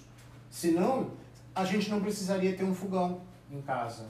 A gente passaria abóbora no liquidificador, com pepino, com morango, com mais um ramo de salsa, filtraria e injetaria. Gente não pode fazer isso. Nós precisamos do processo digestivo aonde as grandes estrelas são as enzimas. Então, no momento que eu tenho isso aqui, eu tenho uma ideia como é que a minha fábrica enzimática trabalha. Se trabalha normal, se trabalha pontualmente, se trabalha fraco ou se ela cada dia trabalha de uma forma. Imagine uma empresa, uma linha de produção que você não pode contar com ela, você não sabe quanto você vai produzir naquele dia. Às vezes você produz demais, às vezes você produz de menos, você joga fora, você não, você é insuficiente para aquilo que você precisa. Comecem a ver o corpo humano como uma grande empresa. Grandes setores trabalhando juntos com suas inteligências em prol de uma coisa chamada saúde plena. É isso que vocês precisam fazer. Se vocês entenderem isso, entenderam isso, o curso terminou agora. Já vamos dar os certificados. tá? Vocês vão ver lá no final de tudo que a Ayurveda é a coisa mais simples do mundo. Quanto mais difícil a Ayurveda for para um paciente, significa dizer que ele está muito fora da casinha, ele está muito longe daquilo que deveria ser o parâmetro, o padrão da saúde dele. Vocês vão ver, né? não estou desanimando ninguém, mas é o nosso, nosso cenário. As pessoas vão dizer, ah, eu, isso eu não faço, isso eu não como, isso eu não vou fazer, isso eu não vou tirar, isso eu não vou deixar de fazer, não vou deixar de, de, de ir à balada, não vou deixar de fumar, eu não vou deixar... Você... Aí você começa a ver que são várias bengalas que você tem que começar a quebrar e botar na fogueira. E isso vai doer para o paciente? É claro que vai doer, porque ele está acostumado, essa é a zona de conforto dele. Mas aquele paciente que dá carta branca para o terapeuta e diz, eu quero ser diferente, porque eu não estou feliz assim. Eu estou mascarando que eu estou bem. Eu estou postando lá no Facebook que eu estou bem, mas eu sei o que, que eu estou vendo naquela foto. No momento que o paciente pega e ele tem essa coragem, essa, essa também humildade de dizer, me ajuda, a gente consegue maravilhas. Como né, vários de vocês que estão aqui passaram pelos processos aí que a Helena propôs e viram a diferença. Às vezes em pequenas coisas. Não teve que pegar e até mudar de casa. Não, são ajustes.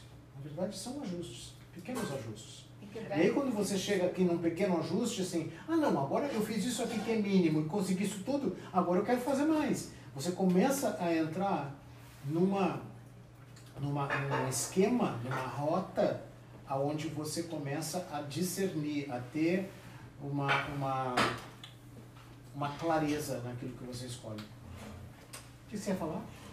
Eu ia falar que é quebrar crenças e paradigmas, né? Então, antes de eu conhecer a Helena, eu falava que eu era uma pessoa noturna, que eu gostava, que eu produzia mais à noite, que eu preferia trabalhar à noite sozinha, que era eu era mais incrível pra mim e eu tinha essa verdade, né? Esse paradigma dentro de mim. Depois que a Helena, é, com todo amor, ela não falou assim, não, isso é errado, você está errada. Não, ela foi me conduzindo pra eu mesma ver. Eu falei, só testa. Testa, É, é testa, você dormir antes da meia-noite. Agora testa. E, e mudou e- totalmente esse, essa crença em mim. E que eu falava, que eu pontuava, não, que eu sou assim, na verdade eu não era assim, eu estava, Estava daquela assim. forma, né? Uhum. Então isso é muito interessante, que a gente faz uma pequena mudança que depois vai reverberar num contexto gigante que é só hoje. Só que às vezes a gente está assim há tanto tempo que a gente não lembra mais como que realmente a gente era. Exato, e aí eu comecei a pensar, meu, mas minha mãe me obrigava a dormir antes das nove, ok. Quando é que isso começou, esse desequilíbrio? Eu lembrei lá na faculdade, que tinha que vir à noite pra estudar. Óbvio, era o único horário que eu tinha pra fazer aquilo, então eu achava que eu era mais produtiva, mas, mas não era uma verdade, né? A gente condiciona o corpo a dar conta. Eu também. Teve a minha época onde eu achava que eu era produtiva à noite. E foi assim por muitos anos. Até que a gente fica doente, porque a gente tá indo contra o nosso organismo. Às vezes uma coisa errada, ela não, não vai dar uma reação no momento. Porque a gente tá tão louca trabalhando, fazendo as coisas, que a gente não percebe. A gente só vai perceber o estrago daquele hábito ruim a hora que a gente para. Ou, às vezes, a pessoa não para nunca na vida, né? Aí acumulou, acumulou, acumulou, daí daqui a pouco explode e estoura o negócio. Não, ela para, né? No caixão. Eu acho que eu sou a prova viva disso. Eu, há 40 anos atrás, eu comecei a trabalhar em hospital, fazendo plantão. Né?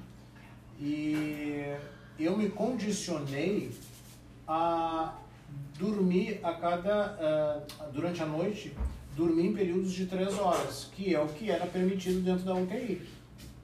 Ou do centro cirúrgico, se não tivesse cirurgia. Então, até hoje, 40 anos depois, eu não consigo ainda ter uma noite totalmente. Eu tenho um sono levíssimo. É como se alguém, né, eu imprimi, eu sei que eu, eu tatuei isso na minha mente. E alguém vai me chamar e eu tenho que estar de prontidão, assim, ó, com tudo funcionando. O que, que eu faço? É que eu, eu- até hoje eu, eu faço plantão. E eu tenho, eu tenho um problema. Se eu não dormir uma noite, a noite seguinte, não, eu também não vou conseguir dormir tão bem. Na terceira noite, eu já não preciso me deitar. Eu já consigo virar sem como se nada tivesse acontecido. Como se nada tivesse acontecido. Eu entro naquele esquema que eu imprimi para mim durante tantos anos. né? Eu trabalhava num hospital super exigente no Rio, e até mesmo lá no- quando eu estava no Sul, mas no Rio a exigência era muito grande, então eu trabalhava com, com máquinas, né? Não apenas como paciente, mas o paciente ligado numa máquina.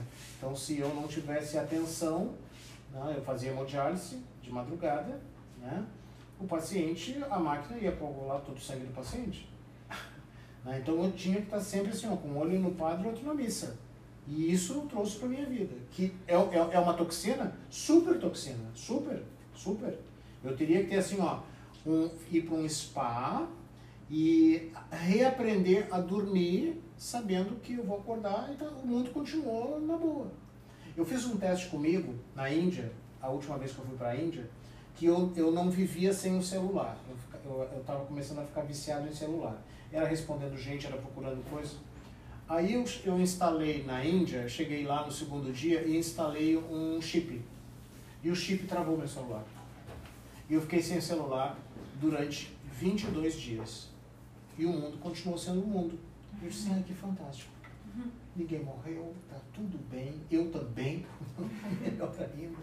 Então, é muito importante a gente começar a ver o que, que realmente é um hábito saudável ou o que, que é um vício, algo que você está carregando, imaginando que é- você não pode viver sem aquilo. Pode ser desde uma comida, uma bebida, um local, um- até mesmo uma rede social.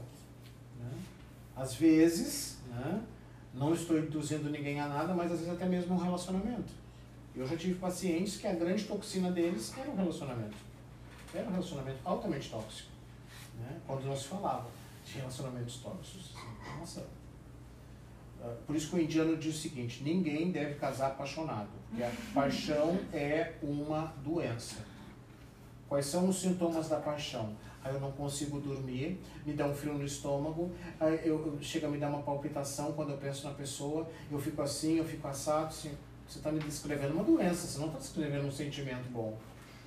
Né? Então os indianos dizem: amor é uma semente que você planta no dia do casamento e que ela vai te dar os frutos e a sombra para os últimos anos da sua vida. É isso.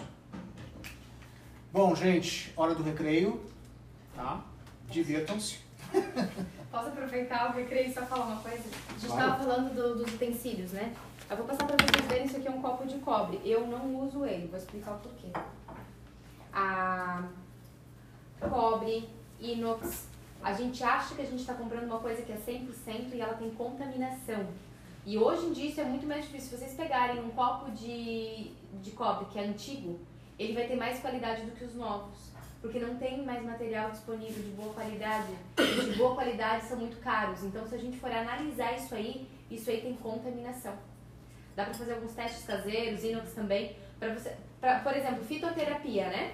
Se a gente for fazer um medicamento, eu não posso usar qualquer panela de inox. Pra cozinhar é uma coisa, comida, porque eu vou cozinhar e eu vou comer. Agora, se eu vou fazer um remédio, eu tenho que pegar um inox que seja puro. Inox puro é caríssimo, é difícil de achar e ainda às vezes a gente compra gato por lebre. Cobre é mais perigoso ainda, tá? Então tem que cuidar também com essa questão de contaminação. Os materiais estão cada vez mais com péssima qualidade porque não tem mais disponível. E se fosse ser puro, o valor seria caríssimo. Então também tem que analisar isso. Então eu e a Helena, dentro da Ayurveda se usa muito cobre, mas eu não uso porque eu até hoje não consegui achar de qualidade, tá bom? É difícil achar. A gente vai garimpando, vai procurando. Pela internet você não compra, você não tá vendo o que, que É é. porque antigamente também, o inox também, os colheres, essas coisas eram pesadas, ela né, não descascava, nem ferrujava. Hoje em dia, ferruja, não sei que não, não cuidar. Fazer a extração de óleo essencial, eu aprendi a fazer tudo isso, né? É, não dá pra ser com qualquer material. Se tiver um pouquinho de contaminação, é, vai estragar o, o óleo e o óleo vai se tornar tóxico. Então, aí se a gente for pensar na comida, daí a gente pira. Mas tá, a comida não precisa disso, é diferente, tá? É, mas o cobre é algo que é bem contaminado. Esse daqui a gente comprou porque a gente tinha quase certeza que ele não tinha contaminação. A gente chegou em casa, fez os testes e ele tem. Isso aqui não é próprio Como é o para botar. teste? Marcelo que entende disso, meu marido. Eu já, eu já tive da cabeça que ele quem cuida disso pra mim sempre. Mas ele falou que não era, não era puro o material. O, acho que o inox ele faz com imã pra ver como é que é. O imã, quando pega ali, ele sabe se é puro ou se não é. É que o cobre tem que ser, ser mais, ah, era mais vermelho antigamente. Ó, da- é, acho que é, o Marcelo falou alguma coisa da, da coloração depois. Era mais Marcelo, vermelho. como é que a gente sabe que o cobre ele tá. Eu tenho uma moeda lá em casa. Consegue Ela fica que nem ouro quase. ela isso, às vezes a gente compra as coisas e não é puro o, o, o material. O cobre ele puro, ele dá zinabre. Ele dá um zinabre verde. Hum, deixa eu buscar um meu negócio lá fora, daí eu já sei. E também ele é mais, mais, mais, mais vermelho, assim, mais escuro, né? Na verdade não, porque se tu lhe pegar e passar uma lixa aqui e lixar, ele vai ficar a coloração dele normal. Porque eu tenho uma moeda, É. que antigamente, aí fica bem que nem, nem ouro, igualzinho, igualzinho. E para tirar o zinabre, daí teria que. Esse é bronze, né, eu acho. Ah, tá. É, esse é, É, esse É, aqui é bronze. uma- não é Ainda cobre. bem que tem marido pra E salvar esse aqui é cobre. Tá, então não dá, não sei que não é o Não. nada. Eu achei que era aquelas moedas tem que meu pai tinha. Ah, tá. Uma demanda. Ó. Só que daí, Marcelo, se isso aqui ser puro, tinha que ter mais zinabre, é isso? Mas olha. Hum. Vou usar azeite. Esse aqui o. Sim, ele teria que ficar inteiro, na verdade. Como assim? É, não. Inteiro manchado. Ó, e o inox é do imã que tu faz o teste? É, o inox puro ele não pega imã. Ah, então tá, né? E o inox, o, ino- o inox misturado, igual as nossas facas, são tudo inox misturado, não é puro. É que eu falei, é. Só que o inox puro ele não dá fio, se for fazer faca. Aham. Ele não pega tempe- têmpera. Antigamente era, era pesada aquelas colheres. Se querer, Você cola as facas no, no imã, né? A gente deixa pendurado no imãzinho lá. Então tá, intervalozinho pra descansar um pouquinho. Eu achei que isso aqui era.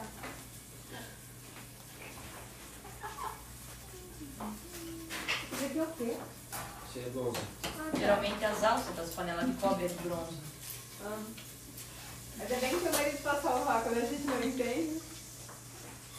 Mas daí é também, daí a gente já nem se, nem se preocupa em gravar tudo, né? É sim, eu sou bem folgada. Eu não preciso gravar Eu o também tenho isso, que eu Bronze é ele diferente? faz, eu não gravo. Bronze é que cor também, vermelho? Bronze é amarelo. Amarelo. É. Bronze é esse aqui, ó, amigo. Esse a gente comprou porque o Marcelo achou que era o mais puro, mas depois a gente viu que não. Pra botar água dentro, pra medicar. hum. O cobre, ele puro, ele é bem mole também. Meu pai, ele antigamente, ele trabalhava com cobre. Ele fazia alambique. Então ficava o dia inteiro batendo cobre, esticando cobre. Ou seja, nem tudo que a gente vê na internet a gente faz. História da água medicada no cobre, se não for um copo de qualidade, melhor não fazer. Melhor fazer num copo de vidro, ok? Ouro também. que a- muitas vezes as pessoas falam assim, ah, fazer água de ouro. Tá, mas tem- é ouro puro, 24? Se não vai fazer com ouro 18, não faz. Porque não vai ser puro. Então a gente tem que cuidar por É, e mesmo o 24 hoje em dia já não é, é. É, porque assim, eu tenho, eu tenho um anel antigo que é de ouro 10 e ele tem mais ouro do que o- os anéis de hoje. A coloração é diferente, é, tipo tudo assim. Daí o que, que eles fazem hoje? Eles mentem pra pessoa, ah, isso daqui é, é mistura, mas na verdade é um ouro puro antigo, só que é o ouro 10 verdadeiro antigo. Aí eles raspam, eles tiram uma camada de ouro pra fazer a joia nova e te entregam é, o produto misturado. Com cobre ou com latão. Aí você vai fazer alguma coisa achando que tá se medicando É, e na verdade você tá que- se intoxicando. Tem que cuidar. E às vezes o que é- eles falam que é que a gente tem como, como uma joia de ouro que você não sabe qual é o quilate, eles mentem dizendo que é ouro 10, mas na verdade é ouro puro. Aí eles fazem a extração e te entregam a mistura de volta depois. É bem complicado essa questão de, de joia hoje em dia. Eu sei Agora não porque... caiu mais, só eu de um monte de anéis assim mais velhos. É muito. Mal e mal consegui por pegar um anelzinho assim desse. Só desse tamanho assim. Comeram tudo quando. É, Era ouro. eles, eu eles devolvem... Isso aqui Eu é tenho filha da minha amiga, uma aliança. ela- eu pai dela não não- não porque faz. eu sei que não vai voltar. Não vai É voltar. ouro 10. Não derretam joias antigas pra fazer nova porque não volta. Esse aqui é ouro 10. Eu tenho um anel que eu ganhei, era noivado da minha avó. É o que eles dizem, né? E eu não mando Não. pra limpeza nada, Não é porque eu ouro. tenho medo Isso aqui é ouro puro. Não volta mais. Isso aqui é volte, mistura. sabe? Isso Esse aqui aqui é ouro foi É, porque anel meu da minha avô tinha uns avó, dentes, antigamente eles faziam os dentes, né? E ele, ele não é amarelo que nem O ouro ouro não hoje é em dia. Ele é. Isso é dessa cor assim, da, da tua calça. Ouro aumenta hoje as Isso energias aqui e é tal. anel de ouro. Isso Então É bonzão. é... Eu sempre digo assim, o marido quer deixar a mulher feliz, dá ouro. É, não, e eu sei que meu avô antigamente ele isso tinha é alguns verdade. dentes, né? O ouro de verdade não é Que amarelo. eles tinham essa tradição de quando botavam o dente de ouro. E não era amarelo. Não, O ouro não, ele é mais a- Então, tu acha que alaranjado. é o ouro assim. bom, esse aqui então? Esse é o anel de ouro. Isso aqui eles vendem com 24 quilates que nunca vai ser, é só que morde mesmo, né? Um dos motivos pra gente ser, tá tão doente é porque a gente tira minerais que nem o ouro da água e quer ficar só pra gente, né? Se essas coisas estivessem na natureza, a água estaria equilibrada e a água por si só já seria o nosso medicamento, porque a água é o primeiro alimento que a gente precisa, né? Antes da comida ainda. É, mas a nossa água, ela tá pobre, ela não tem os minerais. Aí a gente tem que ficar suplementando, tem que ficar buscando, o nosso alimento é pobre em nutriente, porque começa por ali, começa pela extração de ouro e de, de outros minerais que a gente não deveria usar, ouro. deveria deixar na Só que natureza. ele, ia mostrando e o pessoal É, até uma das questões que eu anotei é, é isso, assim, como que a Ayurveda enxerga a suplementação. Que não tem pra onde correr hoje, porque a gente já fez o estrago, a gente já tirou tudo isso da natureza. Então, em alguma situação, às vezes, vai precisar de suplementação. Só que a suplementação, na minha opinião, né? A, porque a Ayurveda é muito antigo, então quando a gente fala assim, questão de suplementação, isso é uma visão dos profissionais, não, não, não, não tá lá na literatura. Mas a Ayurveda fala de suplementar através da comida, usando a panela, usando os utensílios. Essa é uma forma de suplementação. As pingas, que são as massagens com a, pela pele, é uma forma de suplementação. Quando o corpo, o aparelho digestivo não dá conta sozinho. É, mas a gente sempre tem que devolver inteligência pro corpo. Então, mesmo quando a gente vai olhar dessa forma ali na suplementação antiga, né? É, fica à vontade de tomar ali. Ah, quando a gente fala da, da suplementação, isso não é para ser eterno. Isso é um momento e você tem que, ao mesmo tempo que você faz isso, melhorar a parte digestiva para devolver a inteligência para o corpo. Porque senão você não está dando saúde para essa pessoa. Então penso que os suplementos também, né, modernos, adaptando isso, ok, no momento que a pessoa está precisando. Mas se ela vai ter que tomar suplemento a vida inteira, você não está dando saúde para ela, você está vendendo um produto, é só isso. Porque né, eu fiz um exame de genético com a Laura. E ela tem os mesmos problemas que eu. Ela é celíaca, é alérgica à proteína do leite, alérgica a amendoim, veio não só a cara, né? Aí, preventivamente, o nutricionista disse, não, então ela vai ter que tomar esse suplemento o resto da vida. Aí, por quê? Porque no exame genético, ele é 200... Eu nasci! Eu nasci com ela. Aí, Otto. Aqui, ó, esse aqui é um inox puro. Não pega ali, não. Pega no- não pega no- não pega no microfone. Massa. Isso. E aquelas panelas do Tramontina, tu já, elas são puras ou não? E eu não fiz o teste daquela Até porque ficaria incompetitivo. É que eu tenho dessas Mas- Quando Quando bola não é. é. É que o bola não é. é. o que ele falou, o inox não pega fio. Não, não dá pra fazer faca de, de inox. É por isso que as melhores é de aço damasco, aço é, carbono. né? Isso, de aço. Damasco é uma mistura de aço. Pois é, mas eu digo são as melhores facas pra pegar fio, né? Porque não. Essa aqui é uma faca Tramontina, tá escrito inox. É, mas não é de inox. Olha, respondendo a tua pergunta, né? É, a criança, ela não nasce com o aparelho digestivo pronto. Então, às vezes, uma alergia, uma intolerância que ela tem agora, ela não vai ter depois. E não, a gente não sabe nem quando. Então, pode ser que com seis meses melhore, pode ser que com um ano melhore, pode ser que com dois anos, ou pode ser que isso se leve para a vida toda. É, então, quando vai fazer um exame numa criança, minha opinião, né? É, é muito mais um reflexo do teu organismo ainda, porque ela foi formada dentro de você é, e ela recebe o teu leite. Então, o reflexo ainda é grande. Eu imagino que tenha diferença nesse exame quando você for fazer, quando ela estiver perto dos dois anos, tá? Porque qual é a minha preocupação agora, né? Ah, beleza, a gente tá começando a introdução alimentar e vai ter que. Eu, eu não sei te explicar assim, intuitivamente eu não sinto que eu devo já encher ela de suplementos. Eu não, eu não, sabe assim, tipo, eu sinto que eu não, não, eu não tô fazendo algo pro bem dela, enchendo ela de suplemento agora. Por mais que ela tenha essa demanda por alguns nutrientes, que a gente fez exame de sangue, né?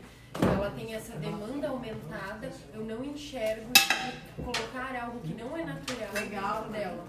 Tão pequenininha. É. Assim, ó, quando nasce uma É, criança... tem uma camada de então, diamante, né? mãe tem Ela é inox- Nenhum médico vai saber alumínio, melhor do né? que Não, essa é- pouquinha Porque assim, você. eu tenho uma prescrição, É, mas eu não tem tenho alumínio. vontade de mandar fazer. Por isso que eu acho que Não não é- pega. Tem gente que não é vontade, Alumínio eu que eu é outra fazer, sabe? que tem. E eu como mãe também, eu sigo a minha tem mais intuição, tá? Assim que como eu sigo a minha É, eu intuição que de deixar o Otto e o Henrique botar tudo tem do lado. fora de É, casa. mas sim, É, eu sei que a gente já porque- fez o teste. Não tem, Mas eu aqui de baixo, eu já porque pesquisei tudo eu até questionei é o vendedor dia, ele disse, não, Se a porque criança a camada tiver de meio, pra ela distribuir o calor, você não é inox. Você vai acionar Olha aqui, essa predisposição genética. Se a não criança não tiver e você não, Não. der alguma É, ela vai não criar intolerância mas eu porque quero ela dizer não que é tem outra enzima, ela não mistura vai isso É, na verdade eles fazem uma mistura Eu não sei o que de. fazer. É outra Então, coisa. Eles podem botar até Eu não tô dando 70% de excesso ferro pra com não 30% acionar de inox. resposta. É. Pra daí não dar ferrugem. adoçantes, para que isso, nesse início de vocês, vá dando um norte de como que vocês conseguem, por exemplo, montar uma dieta. Tá? O que, eu gostaria que vocês, como exercício desse módulo, vocês pensassem que na casa de vocês tem uma pessoa vata, uma pita e uma kafa. Ou que vocês conhecem, tem uma proximidade com pessoas que tenham esses três doshas. O que, que vocês indicariam para essa pessoa para que ela tenha uma dieta mais saudável? Esqueçam detox, esqueçam o que, que eu poderia indicar para essa pessoa para ela não comer tanto ou para ela colocar mais na dieta dela. Comecem a fazer esse exercício. É assim que a gente começa. Tá? Eu falei para vocês, quando não tinha nada para fazer antigamente, o meu passatempo era fazer dietas. Para que eu tivesse já na ponta da, da, da língua, né, na esquina da mente, o que, que eu ia indicar para essa pessoa assim, assim, assim, assado. O, o detalhe é o seguinte, hoje até existem mais livros que dão esses subsídios para vocês. Mas quando eu comecei, talvez até mesmo quando a Helena começou, não existia quase nada dessa informação. E mesmo hoje ainda é muito pouca, devido à importância que ela tem, ainda acho que é muito pouco que tem no mercado né, de, de, de literatura. Né? Então comecem a ver, por exemplo, ah, isso tem na minha região. Não, isso não tem na minha região. Então o que, que poderia substituir isso? Isso vai dar uma mobilidade muito grande, uma liberdade de vocês poderem entender e aplicar a Ayurveda. Tá? Tem pessoas aqui no Brasil, a Laura Pires é uma delas, que não fazem massagem, não fazem nada, a não ser fazer um jogo com essas tabelas que estão aí. O que, que eu dou, o que, que eu tiro, o que, que essa pessoa de vez em quando pode, essa que nunca poderá comer isso. Certo? É isso. Basicamente é isso. Bueno, o que, que eu quero ver aqui com vocês? Uma parte super importante, tá?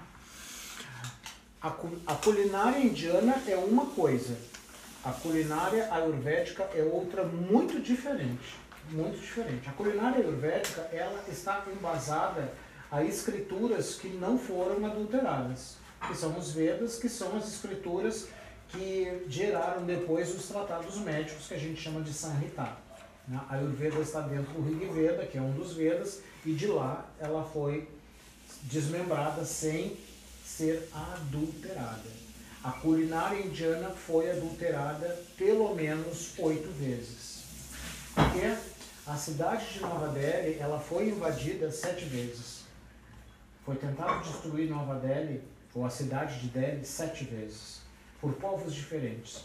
Muçulmanos, mouros, ingleses, todo mundo queria ir lá, porque a Índia era um lugar muito rico. Os templos eram cobertos de ouro. Né? O Taj Mahal, que é uma coisa muito mais moderna, é todo incrustado de pedras preciosas, de esmeralda, de lápis lazuli e por aí vai. Então a Índia sempre foi um país muito rico, diferentemente do que ela é hoje quando a gente olha para a Índia. né? Ela foi saqueada oito vezes. Então todos esses povos que entraram lá, eles tentaram destruir a cultura indiana e colocar a cultura deles. E qual foi a cultura que ficou? A culinária. Então vocês têm tâmaras. Na Índia não tem pé de tâmara. Tâmara veio do Oriente Médio. Né? Tem lassi, não é ayurvédico, mas é uma, é uma bebida que outros povos levaram para a Índia. Certo? Então, é, para a gente não ficar muito fechado, ai não, isso eu aprendi no curso está errado. Não, a gente está mostrando que a Ayurveda é uma coisa, a cultura indiana é outra. Tem coisas maravilhosas na cultura indiana? Claro que tem, sem dúvida. Sem dúvida que tem. Tá? Bom, vamos lá. Alimento, o efeito negativo no corpo e os antídotos. Isso é super importante essa tabela. Tá? Porque de repente é uma inocente batata que está fazendo a festa. ok? Por exemplo, a batata, especialmente a batata inglesa, ela na Índia ela é considerada como uma praga. Eles dizem que é uma praga que os ingleses plantaram na Índia, porque os indianos não comiam batata. Os indianos comiam outras raízes, mas não batata. Não tinha batata. Bom, Então, a batata produz gases. Um dos antídotos para a batata é ghee e pimenta em grão. Então, por exemplo, uma pessoa que, quer, que gosta muito de batata, né? É, desculpem os veganos, ela pode pegar e fazer uma batata sauté, cozinhar e depois dar uma salteada na, na, na frigideira com ghee e pimenta do reino, moída na hora. Isso vai tirar o efeito negativo da batata, que é a produção de gases. Certo? O tomate. caso, é, desculpa. Nesse caso da batata, por exemplo, né? Eu não posso consumir ghee. Então eu não consumiria nem batata, porque daí não existe outro antídoto. Aí nós temos uma especiaria. Nós temos a açafétida. Quando você for cozinhar batata, você coloca a açafétida na água. Vai minimizar bastante. E até a própria gordura, né? Até mesmo que não seja o ghee, uma outra Sim, gordura vai sim. amenizar, porque a batata ela é muito porosa, tem muito ar. Então a gordura é pesada, ela vai dar uma equilibrada. A ideia dos antídotos é sempre vir com o contrário, sabe? Você pode tentar fazer isso com ah, gordura de coco. Talvez vai ser uma coisa legal. Na- no sul da Índia tem uns pratos que eles usam muito coco para dar uma resfriada também no corpo melhorar a digestão. Tomate. O tomate aumenta a cafa. Então, um- os antídotos, não é que vocês tenham que estar sempre fazendo isso, mas para que vocês saibam que se uma coisa que vocês gostam muito fazem, faz mal, existem alguns antídotos. Tá? Por exemplo, o chai. Quem tomou o chai tem antídotos nesse chai. Se fosse um chai normal, seria feito com leite de vaca, chá preto. Então, o chá preto é o antídoto do muco que o leite fará. Porque se o chá preto é secante e o leite faz muco, um tira o efeito do outro. E as especiarias ajudam que a proteína do leite seja digerida muito mais rápido. E o açúcar ajuda que essa bebida traga energia às pessoas. E é essa bebida que os indianos tomam o dia todo na rua. Tá? Bom, abacate aumenta cafa. Então, para comer abacate, né, ah, e geralmente lá na Ásia ou fora do Brasil até, o abacate é comido como uma salada, né, como uma, uma refeição, uma, uma- um acompanhamento. ah, pode colocar açafrão, raspas ou suco de limão, alho e pimenta do reino. Então vocês podem, por exemplo, ah, eu gosto muito de abacate, mas eu, eu sou cafa, não quero pegar e ter os malefícios do abacate para mim. Então eu posso fazer uma pasta de abacate, né, onde eu tenho ali suco de limão, eu te- tenho alho amassado, pimenta do reino e um pouco de cúrcuma. Fiz uma pastinha para eu fazer um lanche, tá? Faço um pãozinho, Guacamole. um guacamole, exato. E pensando que a batata, que é o abacate, a gordura, ela pode ser um antídoto da batata, no caso, da vegana? Ou daí já deu... Já Não, eu não, não sei te dizer isso. Não são gorduras, não é igual um azeite de oliva. Eu prefiro ir para a uma gordura de coco, já que É. não vai ter ghee, vai para. Ah, eu prefiro, prefiro isso. Banana, especialmente para a cafa, banana é ruim porque vai aumentar muito o muco, certo? Então, banana com cardamomo. Como é que vocês vão fazer isso? Bom, a banana gera muco. Uma das coisas que é ótimo para acompanhar a banana é canela. Então, vocês podem pegar duas bananas com a casca, levam para o forno. Quando ela tiver assada, ou seja, com a casca preta, abre a casca e bota ali cardamomo e canela. Vai ficar maravilhoso. Tá? E ainda vocês tiveram uma super fonte de potássio, porque na casca tem um potássio que irá passar pela temperatura, irá passar para a polpa. Certo? Vocês estão vendo que são pequenos ajustes às vezes, não é uma coisa tão mirabolante que a gente tem que mudar na vida? Frutas secas, elas criam secura, não é sequidão, e agravam vata. Você gosta de fruta seca? Então faz o seguinte, planeja que agora você vai dormir e coloca essas frutas secas num copo com água. Amanhã de manhã elas vão estar bem amolecidas, você vai poder comer no mingau, comer dentro de uma tapioca, certo? Comer com iogurte. E a água ainda vai ser uma água medicada com as propriedades das frutas secas, vai ajudar o seu intestino. Certo? Então imagina uma pessoa que tem uma secura louca no intestino e passa o dia todo comendo castanha, comendo passa, comendo tudo seco. Vai roubar mais água ainda, vai fazer com que as fezes fiquem lá igual a cara da Mona Lisa, toda craquelada. Tá?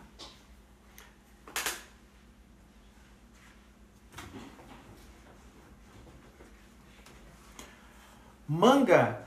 A manga pode causar diarreia e um dos antídotos para não causar essa diarreia é ghee, ou seja, um laticínio. Então o chai não, o, o lace não está muito longe e cardamomo que a gente colocou. Então eu acredito que essa bebida vai fazer bem para vocês, certo? E eu fiquei surdo, dona Renilda, totalmente. Dos dois ouvidos, dos dois. Bom, melão.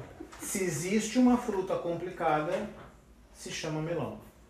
Tá? Melão não combina com nada. Antigamente nas festas chiques se usava fazer um, um canapé onde tinha lemão, lemão, ah, melão e presunto de Parma. É a coisa mais tóxica que vocês podem imaginar. tá? Melão não combina com nada. Com nada. Você quer comer melão? Gosta de melão? Ok, você pode comer. Mas você come de, quando você tiver entre uma refeição e outra. Nunca mistura numa refeição melão que você vai estragar a comida toda. Por mais que você não sinta isso hoje, ao longo dos dias você vai começar a ter dor nas articulações, vai começar a ter gases, vai começar a ter indisposição. O melão faz isso. Tá? Qualquer tipo de melão. Mas Branco, amarelo. fazer salada com melão, né? E ficam doentes. Ai, eu acho que era uma coisa boa isso. Pode até ser bom de comer. mercado, assim. Pode até ser bom de comer, tá? Aham. A mesma coisa que, falando de frutas, né? A salada de fruta, a inocente salada de fruta pode ser uma coisa altamente tóxica. Se você misturar fruta que é ácida com fruta que é doce, deu ruim. Tá? Então, se você quer fazer uma salada de fruta, escolha frutas ácidas. Tá? Frutas cítricas e ácidas. Abacaxi, com laranja, tá? com outras coisas. Mas não coloca ali frutas que sejam doces. Elas vão, no processo da digestão, elas vão formar muita fermentação. Tem laranja, onde o café, laranja, banana, morango, mamão, que. Doces. Ok? Tudo doce. Se colocar aí, junto com os doces, um abacaxi, por exemplo. Eu conheci uma pessoa que ela, depois da salada pronta, ela espremia um limão. Limão é, hã? Eu acho que ela se chamava Dona Renilda. Não, não, não, não, não, não é que eu faço. Eu não faço assim. Não, mas eu já comi com, com limão. Sim. Eu não faço. É que o limão. Não é o problema de fazer, o problema é comer. Ah, eu não. Agora laranja sim, laranja eu boto. Bom, vamos lá. Melancia, outra coisa super indigesta. Causa retenção de água. Por incrível que pareça, ela tem muita água, ela, mas ela retém água. Os antídotos para a melancia será pimenta com sal. Nozes produzem gases e aumentam pita. Todas essas, essas frutinhas, essas sementes, essas, essas nozes, avelã, nós temos uma, uma capacidade muito baixa de digerir. Não adianta você comer um saco, você vai se intoxicar. Tá? Dependendo do que for, você consegue digerir até 4 ou 5 no máximo. Tá? Bom, vamos lá. Olha a manteiga de amendoim. Pesado, com propriedade aderente, aumenta a pita, por isso que eu tive um problema de fígado e eu fui para o hospital. Jamais eu imaginava que era o fígado. Eu estava com uma dor de cabeça, parecia que ia me arrebentar a cabeça toda aqui. Foi por isso que eu tive que parar no hospital. Antídoto: gengibre ou cominho em pó torrado. Sementes podem agravar pita se elas forem embebidas e cozidas para ficarem mais leves. Né, nós vamos tirar os, os antinutrientes e aí a gente vai conseguir digerir melhor. O álcool é um estimulante e pode ter um efeito depressivo depois do efeito dele. Então precisa se mastigar um quarto de colher de chá de sementes de cominho ou então uma a duas sementes de cardamomo. Então é um chá que algumas pessoas fazem, inclusive para tentar sanar a ressaca. tá? É, é chá de cominho. Ok?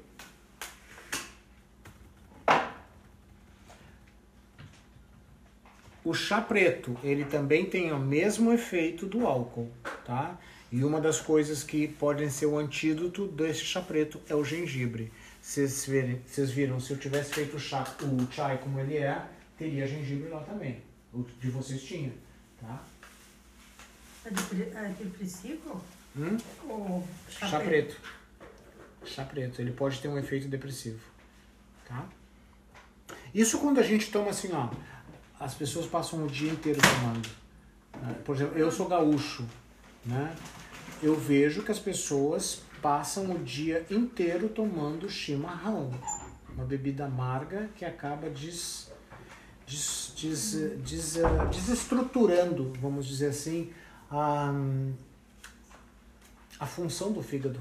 Né? Tudo que é amargo fala: Olá, Otto! Vem aqui.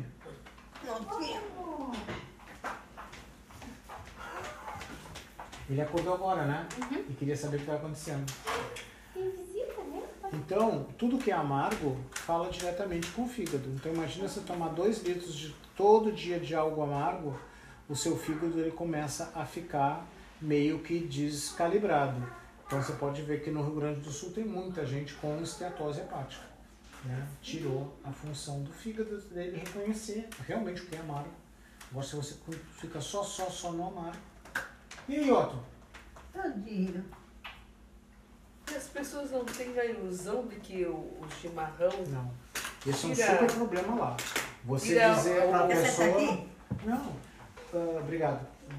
Isso é um super problema que eu tenho. Você dizer para a pessoa que talvez um dos problemas que ela tenha é o excesso de chimarrão, nossa, Pois é.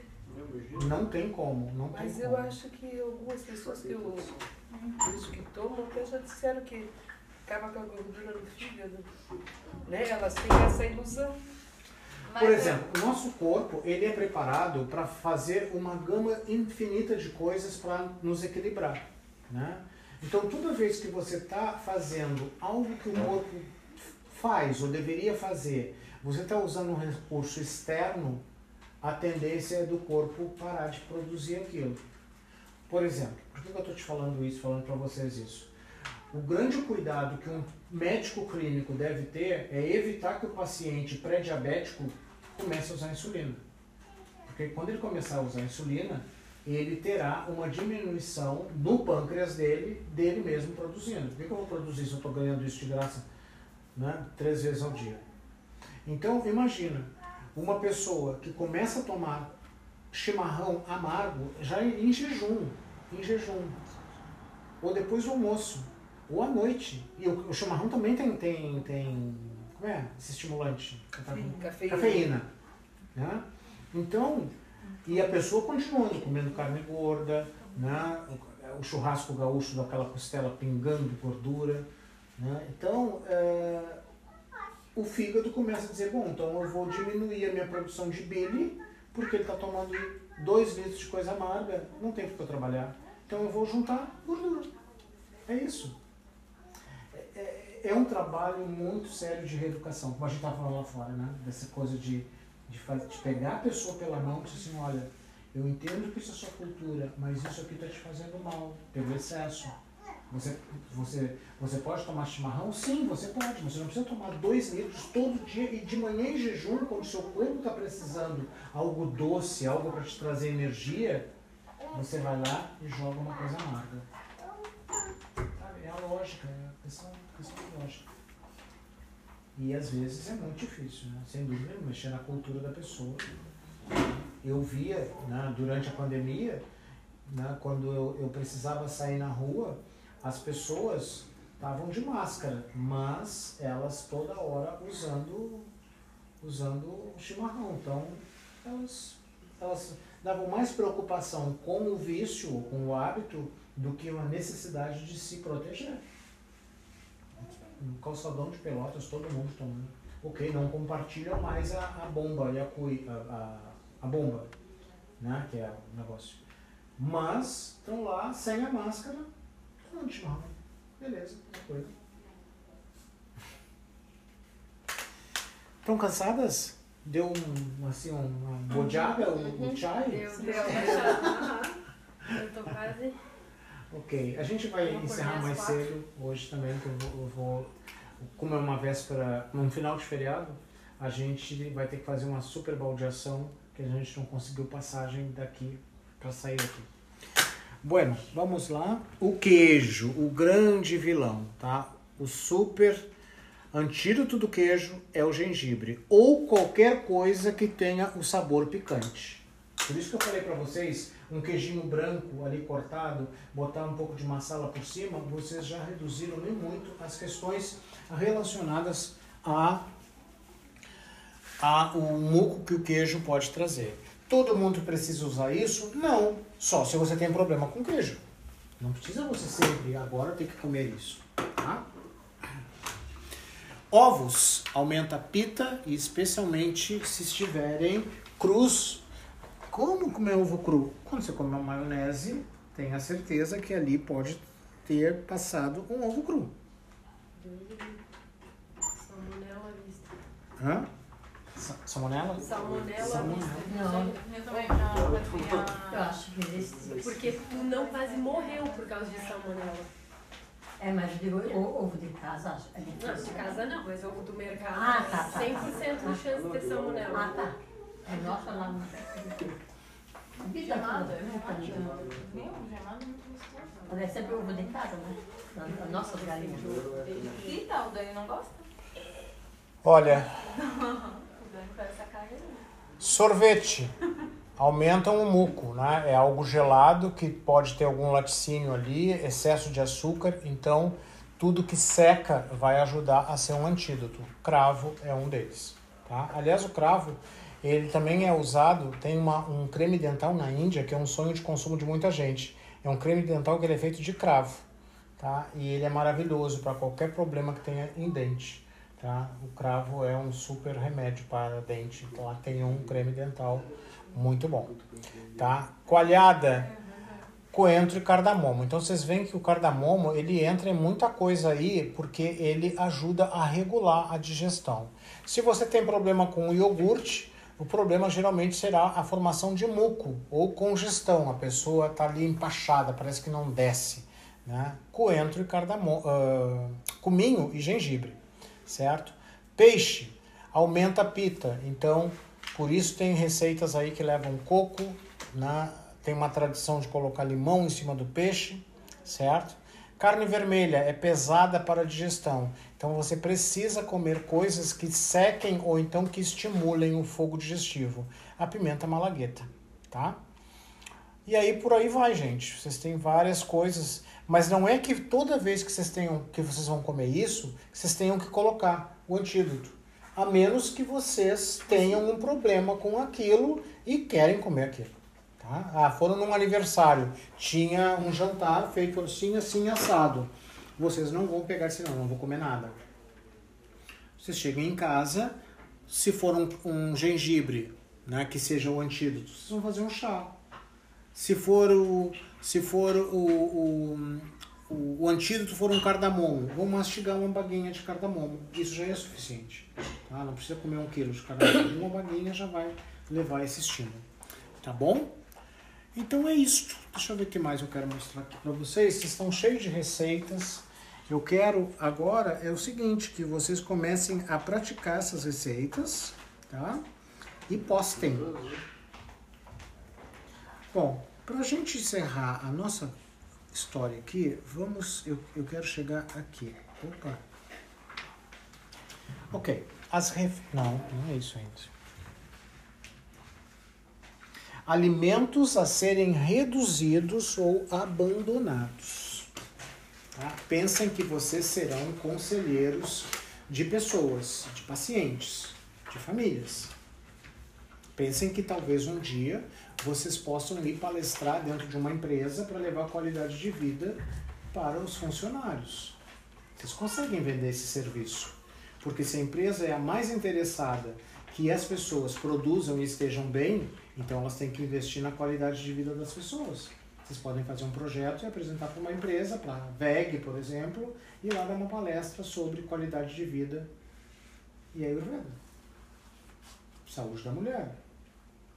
Pensem, certo? Alimentos a serem reduzidos ou abandonados. Carnes e peixes de todos os tipos, incluindo ovos.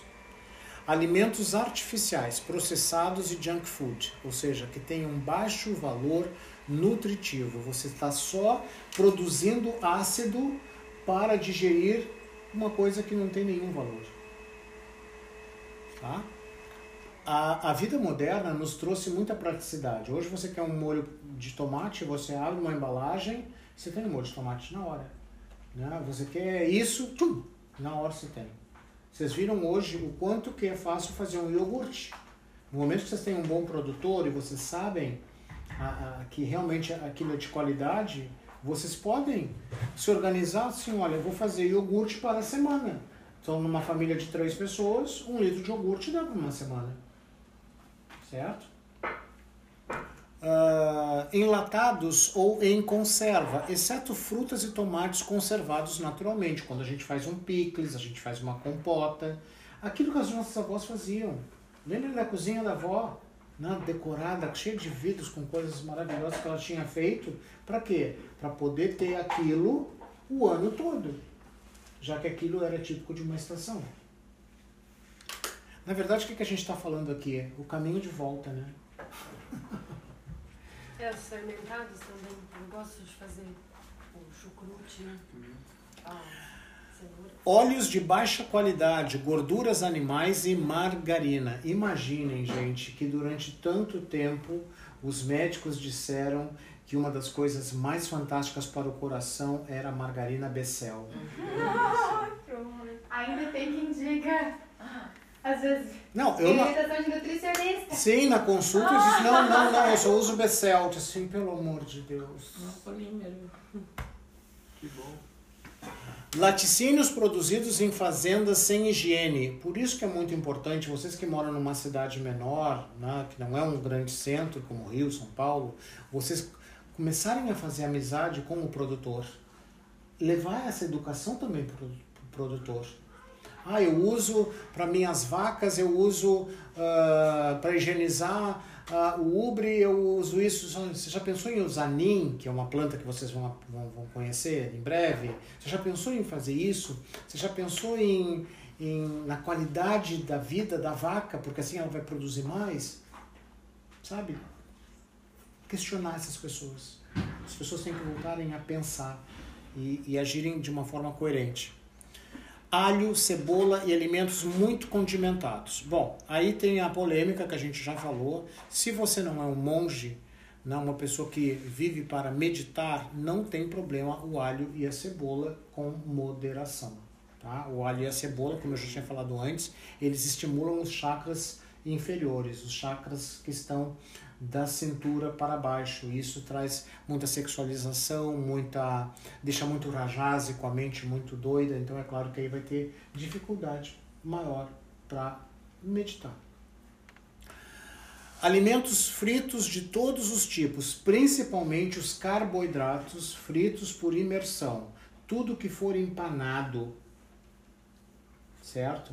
Empanado, pensem que é uma farinha que tem ali, que é um carboidrato que vai ficar o quê? Encharcado de gordura. Mesmo que você seque, que você vê que ah, tá sequinho, não, tá sequinho são os olhos, mas ali estruturalmente ela tá envolta em gordura. E lembre o que eu falei, gordura e açúcar. Ah, eu queria falar um negócio para vocês. Anotem aí, eu coloca lá no grupo, por favor, um, um filme. Eu acho que eu já falei desse filme, mas vou falar de novo. É, o título dele é em inglês. É esse aqui. Eu acho que eu já falei isso para vocês. Fat versus sugar. Vejam esse filme. Esse filme ele tem como protagonistas um, dois médicos que são gêmeos. E um teve uma dieta só com proteína e outro com uma dieta só com carboidrato para ver qual era a dieta melhor. E eles descobriram que a melhor dieta é aquela que não junta os dois. Exatamente o que eu falei: ghee e mel, açúcar e gordura. E se vocês quiserem também ver a questão da qualidade da comida das crianças no mundo, vejam um filme, um documentário chamado Muito Além do Peso. Não precisa baixar nada, é só entrar no site deles. É uma produção nacional maravilhosa. Eu vi isso aí já. Controle do peso? Tá? Bueno, vamos lá. Ah, açúcar branco e farinha branca. Né? Por quê? Pelo processo que acontece para essa, essa branquificação tá? Desse- desses produtos, o quanto que a gente ingere, acaba ingerindo, ingerindo de outros venenos. Adoçantes e condimentos artificiais. Aí eu faço um parêntese que para a Ayurveda, estévia é um bom adoçante. Tá? Ah, ah, ah, alimentos excessivamente cozidos, velhos, envelhecidos ou recozidos. O nosso organismo, ele entende que a alimentação ela deveria ser mais para o al, al dente, mais durinha. Certo? Por quê? Porque senão, no momento que as enzimas penetrarem nesse alimento, ele se esfacela de tal forma que o organismo não sabe o que é para fazer nos outros processos. Então, tudo isso é reconhecido como toxina, como alimento não interessante para o corpo. Tá? É, Ah. uma, eu li também que na Ayurveda eles falam que a gente não deve nem requentar o alimento, deveria cozinhar todas Sim, as refeições, né? É legal você estar falando isso porque nós trabalhamos, né, o Paulo especialmente trabalha fornecendo comida para os meus pacientes. E muitas vezes essa comida ela é congelada para dois dias. Como assim? Ayurveda comida congelada? O que, que a gente chegou à conclusão? É melhor que esse paciente ele tenha uma comida congelada de qualidade do que ele abra a porta do, do armário e se dê de cara com um miojo pronto em três minutos. né? Então, pelo menos a gente consegue monitorar o que a pessoa está comendo durante aqueles sete dias. E para nossa surpresa, muitas pessoas, a primeira coisa que elas pa- param e pensam é o seguinte: ah, eu vou passar fome, deve ser muito pouca comida. Elas se surpreendem de que elas, com 400 gramas, elas são felizes da vida. É suficiente, por quê? Porque é uma comida de qualidade. Então o organismo passa 3, 4 horas digerindo aquilo e sabendo o que é para fazer com aquilo, distribuir para onde. Né? Enquanto antes elas comiam muito mais, mas uma coisa que não tinha nenhuma qualidade. Era incinerado assim, rapidamente, não trazia nenhum nutriente, nenhum valor nutricional. Bueno, hum, hum, hum. álcool, tabaco e outros estimulantes e bebidas artificiais. Eu conheci uma pessoa que imaginava que ia ser minha paciente e eu disse para ela, olha, eu, eu, eu usei uma frase que um mestre meu lá da Índia me ensinou. Ele disse assim, ele dizia assim, ele diz, ele diz assim, a Ayurveda foi feita para todo mundo. Nem todo mundo foi feito para Ayurveda. Se você quiser vir aqui tentar modificar um conhecimento milenar de mais de 5 mil anos para o seu próprio benefício e transgredir todas as, todas as regras que os sábios criaram, a Ayurveda não é para você. Então, por que, que eu estou falando isso para vocês? Eu conheci uma pessoa que era motorista de Uber, uma mulher, e ela estava no quinto mês de gestação. E ela passava o dia todo no Uber, comendo biscoito recheado e tomando ah, Red Bull. Quando ela me disse isso, eu disse assim: Você tem ideia do impacto que isso está tendo em você e depois do impacto que você está tendo no seu filho? Ah, mas é só dessa maneira que eu consigo ah, aguentar esse trabalho, trânsito, isso aqui. Olha, eu acho que tem, tem, tem um erro muito grande. Eu não vou pegar e te dar alguma coisa se você não quiser mudar. E agora você está grávida, a, a situação é outra. E ela disse que não ia fazer nada e ela até mandou depois a foto do, da, do bebê, do menino que nasceu. E não é que, que. Como é que eu posso dizer, dizer para vocês?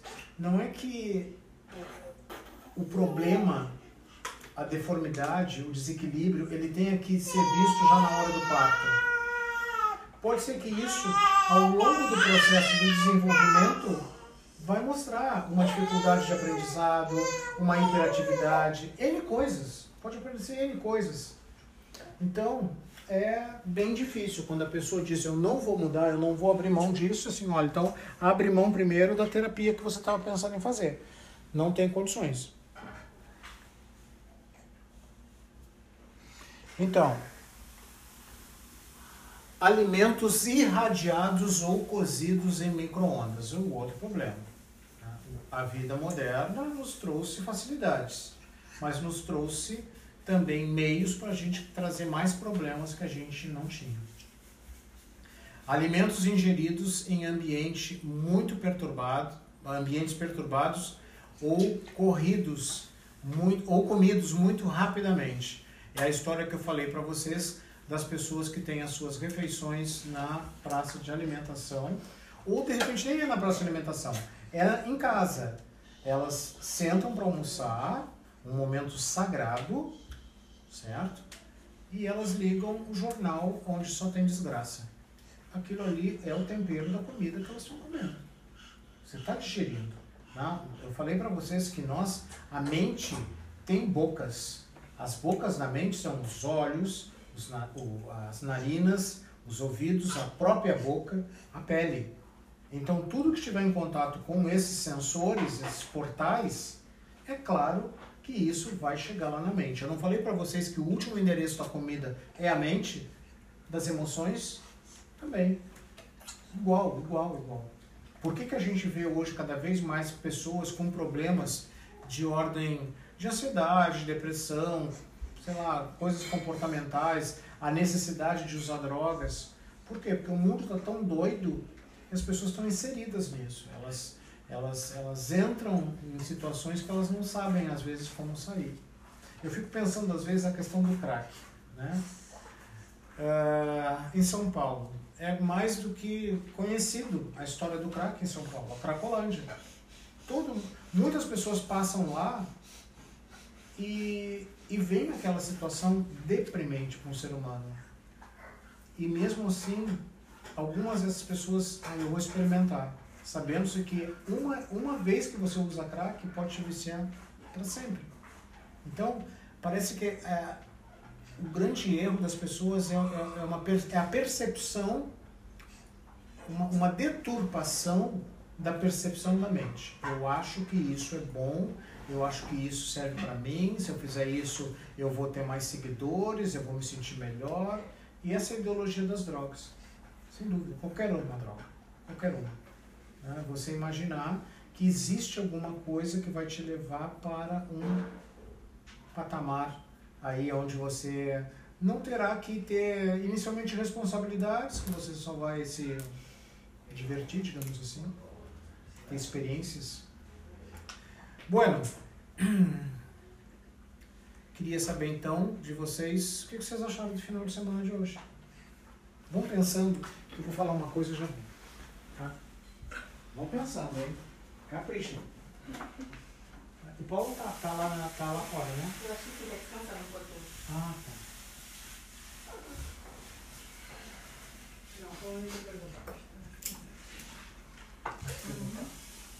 Então, o que você achou no final de semana? É, eu até comentei assim, tá, é bastante informação, né? Acaba sendo um pouco mais cansativo. Sim. Mas está me levando a fazer várias reflexões na questão das combinações. E antes eu estava utilizando vários alimentos e estava me afetando, mas indiretamente eu não sabia. Uhum. Então agora até eu vou imprimir essas tabelas separadas para deixar para eu sempre comparando. A hora que eu tiver um pouco mais treinada para isso, eu paro de usar as planilhas lá.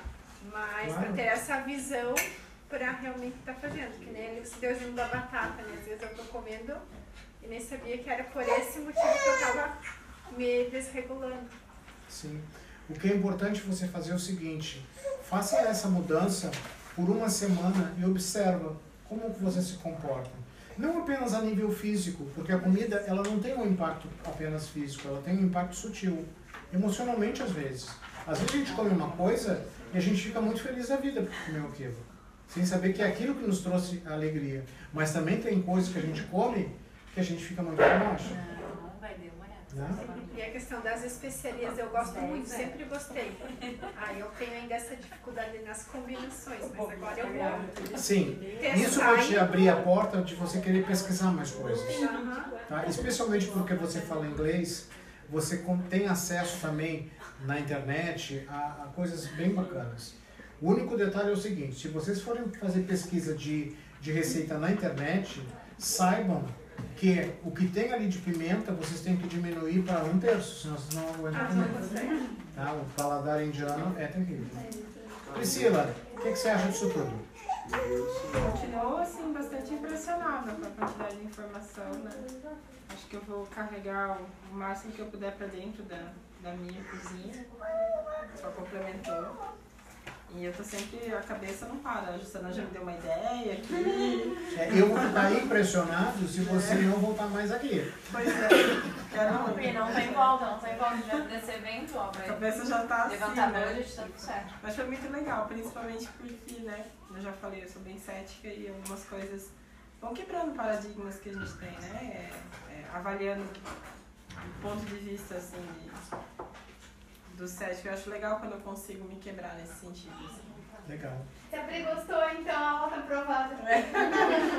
Muito bom. É muito bom. E outra coisa também, por exemplo, todo mundo acha que pratica yoga, eu, eu não pratico, não, nunca tinha feito. Aham. A primeira vez que eu fiz alguma coisa foi no workshop da Helena, nu- nunca foi minha praia. E toda vez que alguém me convidava era tipo, preguiça, não quero ir. Eu sou uma pessoa, que- eu vim de artes marciais, eu pratiquei algumas, né? Então meu negócio era sempre porrada. era sempre mais assim. Mas dentro do, do Muay Thai, por exemplo, tem muito assim, de, tem, tem a prática da yoga, junto, tem algumas coisas, tem alguns termos que eu cheguei a fazer, cheguei a competir em campeonatos é, amadores, assim, algumas coisas, em algumas vezes. Mas eu parei já há um tempo, já há alguns anos, e depois disso o meu organismo tá bem louco, assim, então eu cuidei mais muito da minha alimentação e tal. E não achei mais nenhuma outra prática bacana. E hoje a, a prática foi muito legal. Que legal, bem emocionada, bem, Super bacana. muito bacana. Fiquei bem. O momento que ela falou pra gente se concentrar, vir pra cá, minha cabeça, ela não parava, parecia que tinha umas 20 Priscilas lá dentro, sabe? E é boleto, conta, isso aqui. Ai, cara, para, me deixa em paz, me deixa em paz. Esquece agora. Depois, quando eu voltar, eu penso. E isso demorou um pouco pra eu conseguir, sabe? Desligar, assim, por mais que eu estivesse tentando me concentrar. Essa tagarelice mental, né? Fica Uhum. ali. Então, mas foi muito bom, assim, bem Que bom, impactante. que bom. Que legal. Quem quer falar? Você? O que, que você achou? Ah, eu acho Dos sabores, das experiências. Da culinária, da gastronomia. Eu fiquei um tempão conversando com o Paulo que isso é uma alquimia maravilhosa, né? Então, tava louca pra saber essas coisas do misturar e não misturar. Então, daí até a Jace me ajudou a tirar foto das tabelas para poder aprimorar Ah. e também fazer. ah, brincar em casa, né? Tipo, Não é a minha, minha área de atuação, então realmente é aprender com tudo isso. E é muito interessante os chás, o suco, a bebida, é, vem tudo agregar, né? Ainda ontem conversava com a Helena sobre iogurte, né? Que eu tenho o hábito de comer, fazer o kefir em casa, daí acabou, começou, eu perdi meu kefir. Disse, vamos, vamos. Daí começou lá o workshop, né? Me interessei e se vamos ver como é que funciona tudo isso. E adorei esse, esse iogurte. Ah, tu vai experimentar o iogurte natural e o vético, então. tá. Adorei o iogurte natural também. Mas é, pra mim é um mundo totalmente novo. Eu tô adorando esse segundo módulo. E tipo, eu já fico curiosa pro próximo, né? Que já, já teve uma pincelada ali.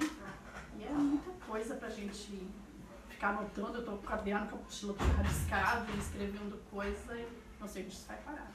Olha, o que eu tenho notado, geralmente as pessoas enchem um caderno ao longo do curso, além das apostilas de tudo, enchem um caderno.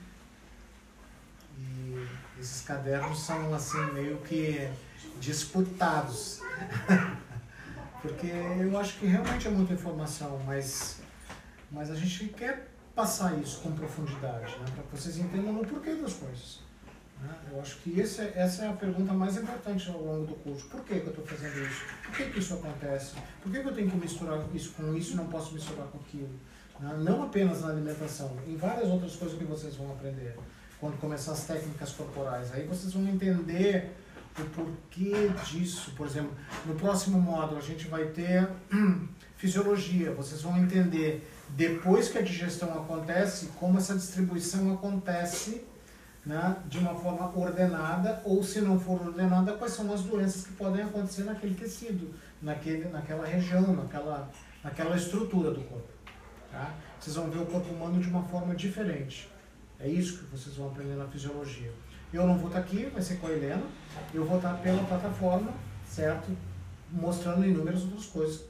Tá? É um módulo bastante, uh, não, não digo complicado, eu digo que ele é profundo, ele é bem complexo, porque essa é a grande diferença de quem vai ser apenas massoterapeuta e não tem nenhuma coisa, nada contra, e quem vai realmente ser um terapeuta que vai ver a fundo o porquê que a coisa está acontecendo. Eu tenho certeza que vocês vão gostar bastante. Por isso a gente diz né, que dentro do Ayurveda não é aprender a fazer uma bianga, não tem como ensinar a fazer uma bianga, tem que aprender tudo, porque se a pessoa não entender de fisiologia, se ela não entender o que é vata, pitta, kapha, não, não é uma bianga, é só uma massagem. Então é um conhecimento que é muito importante para o próximo módulo. Legal. Lucas, o que, que você acha disso? É, eu achei que da mesma forma que é muito conteúdo novo, muita informação, você começa a ver que vai fazendo sentido. Então isso que é o mais massa, que você, pô, é tanta coisa nova, mas vai, vai fazendo link, tua cabeça vai pensando na receita, e como vai usar. Então não assusta, né? que você consegue ver a, as coisas fazendo sentido. E esse método de aula que você vai aprendendo, sentindo o cheiro das coisas. e você para para experimentar as coisas. Né? Por todo o curso podia ser assim pro resto da vida. Essa faculdade, assim. Porque isso não tem preço. Você está aqui falando do ingrediente, sentindo o cheiro do preparo, depois você vê a textura, espremer. É a vida como ela fazer o é. agora. A vida como ela é. É, muito bom. Então, nossa colega repórter. É, o Zé falou que eu pareço repórter, mas sempre foi meu sonho, viu, gente? Desde criança. Daí eu vejo alguém fazendo nossa, legal. Deve ter um sanguezinho aqui de outras gerações. É, como eu falei ontem, né, eu amei. Esse módulo é muito especial, assim, pra mim. Por linkar com algo que eu já trabalho. E por linkar também que- com algo que eu já precisei passar. Então, eu descobri minha cura e através disso... Uh, tá aí a te sugerir sobre os alimentos, que foi algo que me ajudou muito, né?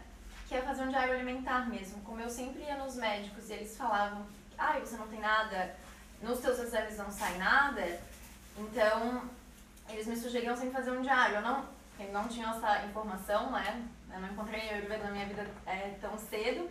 Então aí faz um diário e é isso. Se o seu corpo não quer esse alimento, ele não quer. E depois era bem interessante que exatamente os alimentos que eu não conseguia comer eram a grande maioria deles os que o meu dosha não, que não fecham pro meu dosha. Então eu vejo que através da aula de hoje a gente consegue aprender a, a se observar, ensinar as pessoas que a gente vai cuidar, ah, ou até as pessoas da, da nossa casa, inclusive, a se observarem também.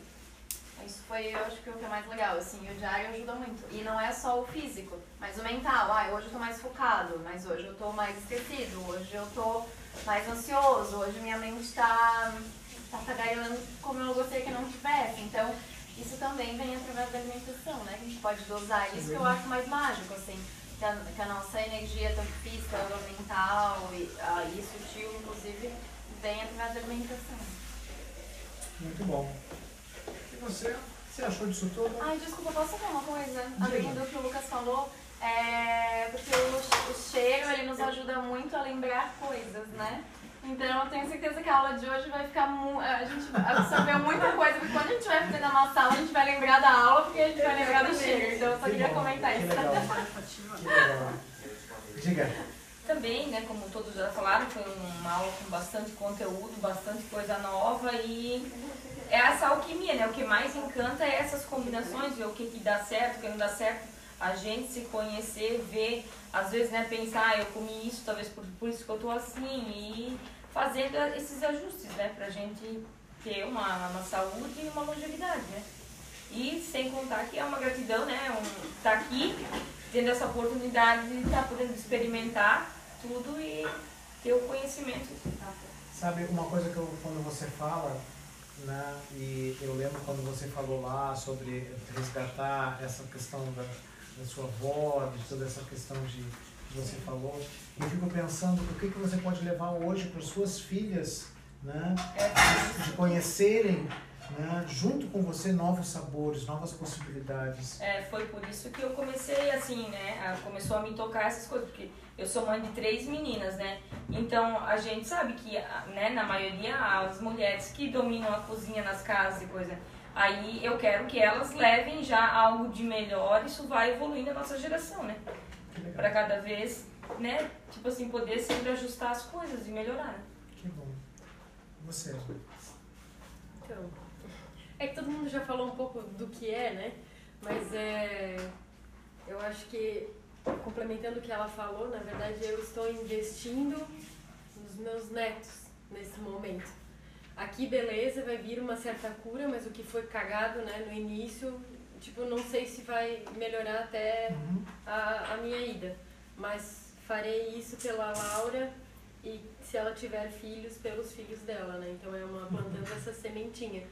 E uma das coisas que a gente estava falando antes aqui, que quando a gente quer que as pessoas à nossa volta né, sigam isso de uma forma mais saudável, a gente não diz para elas o que elas têm que fazer, a gente faz pela gente, Uhum. dá o exemplo e aí as pessoas nos seguem por o vontade Gandhi, o própria. Gandhi falou isso, seja a mudança que você quer ver no mundo. né? E é isso? Eu fico pensando, às vezes, nisso que você está falando, que o quanto era difícil conseguir alguns ingredientes no passado, quando eu comecei a trabalhar lá no início dos anos 2000, e, e era muito difícil, era muito caro. Né? Um- Uma, uma das coisas era farinha de grão de bico, era uma coisa raríssima e caríssima, muito cara mesmo, ainda não é barato, como a Não, Helena não é estava barato. falando né? mas tinham coisas que não, não existiam, não tinham como você conseguir. E aí talvez essa mobilização nossa, do pessoal, especialmente o pessoal do yoga, né, que começou a ir para a Índia, começou a disseminar mais essa cultura também, antes mesmo do Ayurveda, começou a gerar a necessidade do próprio comércio ter essa oferta. né? Hoje, por exemplo, talvez qu- quando uma pessoa começou a ser vegetariana lá nos anos 70, 80, não tinha a gama de possibilidades, até mesmo de restaurantes. Né? Hoje, como vegano, você vê que existe inúmeros produtos que cada vez mais estão se especializando em levar qualidade de vida para essa opção de, de, de dieta. Então eu acho que a gente faz parte dessa história né, de mobilizar pessoas, de, de ter esse interesse da gente poder levar para a sociedade coisas melhores. Legal. Ser- Professora, Professor, né? achei tão bonito você hoje dando aula de yoga. Eu estava na cozinha preparando o mingau e olhando. Ah, é. Foi bonitão, né? Então, pois é, eu quando saí de casa, daí disse, ah, a mãe vai pra onde afinal, né? Não, eu vou, vou lá pro Ayurveda, mas vou fazer, vamos fazer uma prática, uma pequena, 15, 20 minutos só. Eles iam olhar, assim, quando eles viram, ela, esta velha está louca, né? Agora resolveu sair todo dia, né? Então, mas eu senti ao mesmo tempo que ele estava com inveja, sabe? É, assim, sabe? Como quem diz, como é que ela, como é que ela vai, né? Que ela tem coragem para tanta coisa, né? Então eu venho para cá, assim, eu espero ansiosamente o último final do, do- de semana do mês para vir para cá. E daí, assim, a gente lembra de cada um, né? Ah, cada um que está aqui, eu, eu vou lembrando. E daí eu, hoje eu fiquei assim, ah, triste porque aconteceu alguma coisa, deu uma fatalidade amanhã, mas ao mesmo tempo a Adriana fez falta, né? Ela, assim, tão que a gente conhecia, ah, não encontrá-la, o que que aconteceu, coisa e tal. E agora, então, a, a Priscila também já é, já vou ficar pensando nela. Então, era bom que ela se colocasse no caminho, né? Você faz parte E é muito bom, porque ah, você, claro que é, é um curso que, que nós estamos pagando, mas você faz isso com muito amor. A Helena faz isso com a casa dela, daqui a, a, a família toda. E a gente convive com criança, com tudo, sabendo, Sim, sim. né? Então isso é muito bom, é uma, é assim, né? É muito bom mesmo. Jamais É. E na o história Paulo- dessa vida a gente ia ter essa É. oportunidade se não fosse dessa forma. É. Porque a minha irmã faz curso de Ayurveda lá em São Paulo. É todo EAD. Tipo, não tem essa conexão, ela nem sabe quem são os colegas de turma. Tipo, não Ai. tem, sabe? E assim, Isso ó, aqui ela não tem. O toque, o cheiro, Sim. essas coisas vão ficar na memória de vocês pro resto da vida. É isso que a gente quer. A gente quer plantar essas sementinhas de Ayurveda, para que vocês pratiquem no dia a dia. E essa prática vai fazer toda É essa facilidade, né? Daqui pra diante, né, para os outros que vêm, vai ser cada vez mais fácil achar as coisas e, e ser uma Zé. coisa fácil, né? É verdade. Faltava na cozinha pra né? falar de comida, desculpa. Né, né, quanto Nessas menos, mais difícil. eu Quanto tenho mais, mais mania de fácil. fazer um mix de legumes ali, até de eu gosto de fazer refogado, mas eu misturo de tudo. A coloco batata, coloco cenoura, vagem, chu. Existe como prato das frutas, né? Que combina com a cozinha das frutas. Nessa bagunça de legumes não tem? Não, não tem. Não tem. Tá? Tanto é que tem um prato indiano chamado dal de legumes. Tá? Que você mistura todos, um curry de legumes. Né? Que você faz a massala, usa o curry, e aí os legumes assim ao dente você coloca ali e finaliza ele ali. Tá? Às vezes você coloca até leite de coco. Tá? Faz tipo uma moqueca. Não tem nada queimando, né? Não, tem mesmo, quer? Ah, é? Só um minutinho, eu só vou perguntar uma coisa e já venho. Peraí, por onde eu posso sair aqui? Pode chegar. É rapidinho. Como a E a gente vem conversar mais. Rápido, eu gosto de fazer ali, ela fica assadinho por fora e dentro ele fica cruzinho, É. realmente. Às vezes eu Acho que coloco eles, às vezes, de também água que eles fazem salada e botam manga, botam bem morango, essas coisas. né? Isso não é saudável, então. O ideal não seria. Mas se você for fazer uma salada de fruta, pode, mas você tem que pensar na combinação. Não, eu digo assim que eles colocam a que Salada verde com. É, almoço com fruta, gente. É. Eu gosto de colocar um Não. por um, ser Ah, Depois, depois eu. Tira a maçã da maionese. Vai acrescentando só. É, eu faço as pessoas ficam muito. É, bota Posso, uva vou aproveitar que a dúvida né? que deve ser de todo mundo. A questão de comer no almoço fruta, né? A salada com fruta. Salada com fruta, se ela fosse consumir só a salada, se você não for comer um arroz, um feijão, uma carne, nada junto, não vai fazer tanto estrago assim. Agora, se você for comer junto com o almoço, aí não. Aí não se come. Agora, fruta assada pode, ainda mais se ela for com uma especiaria. Então, um abacaxi assado com, com canela, ou uma sopa de abacaxi, uma sopa de goiaba, é, isso pode.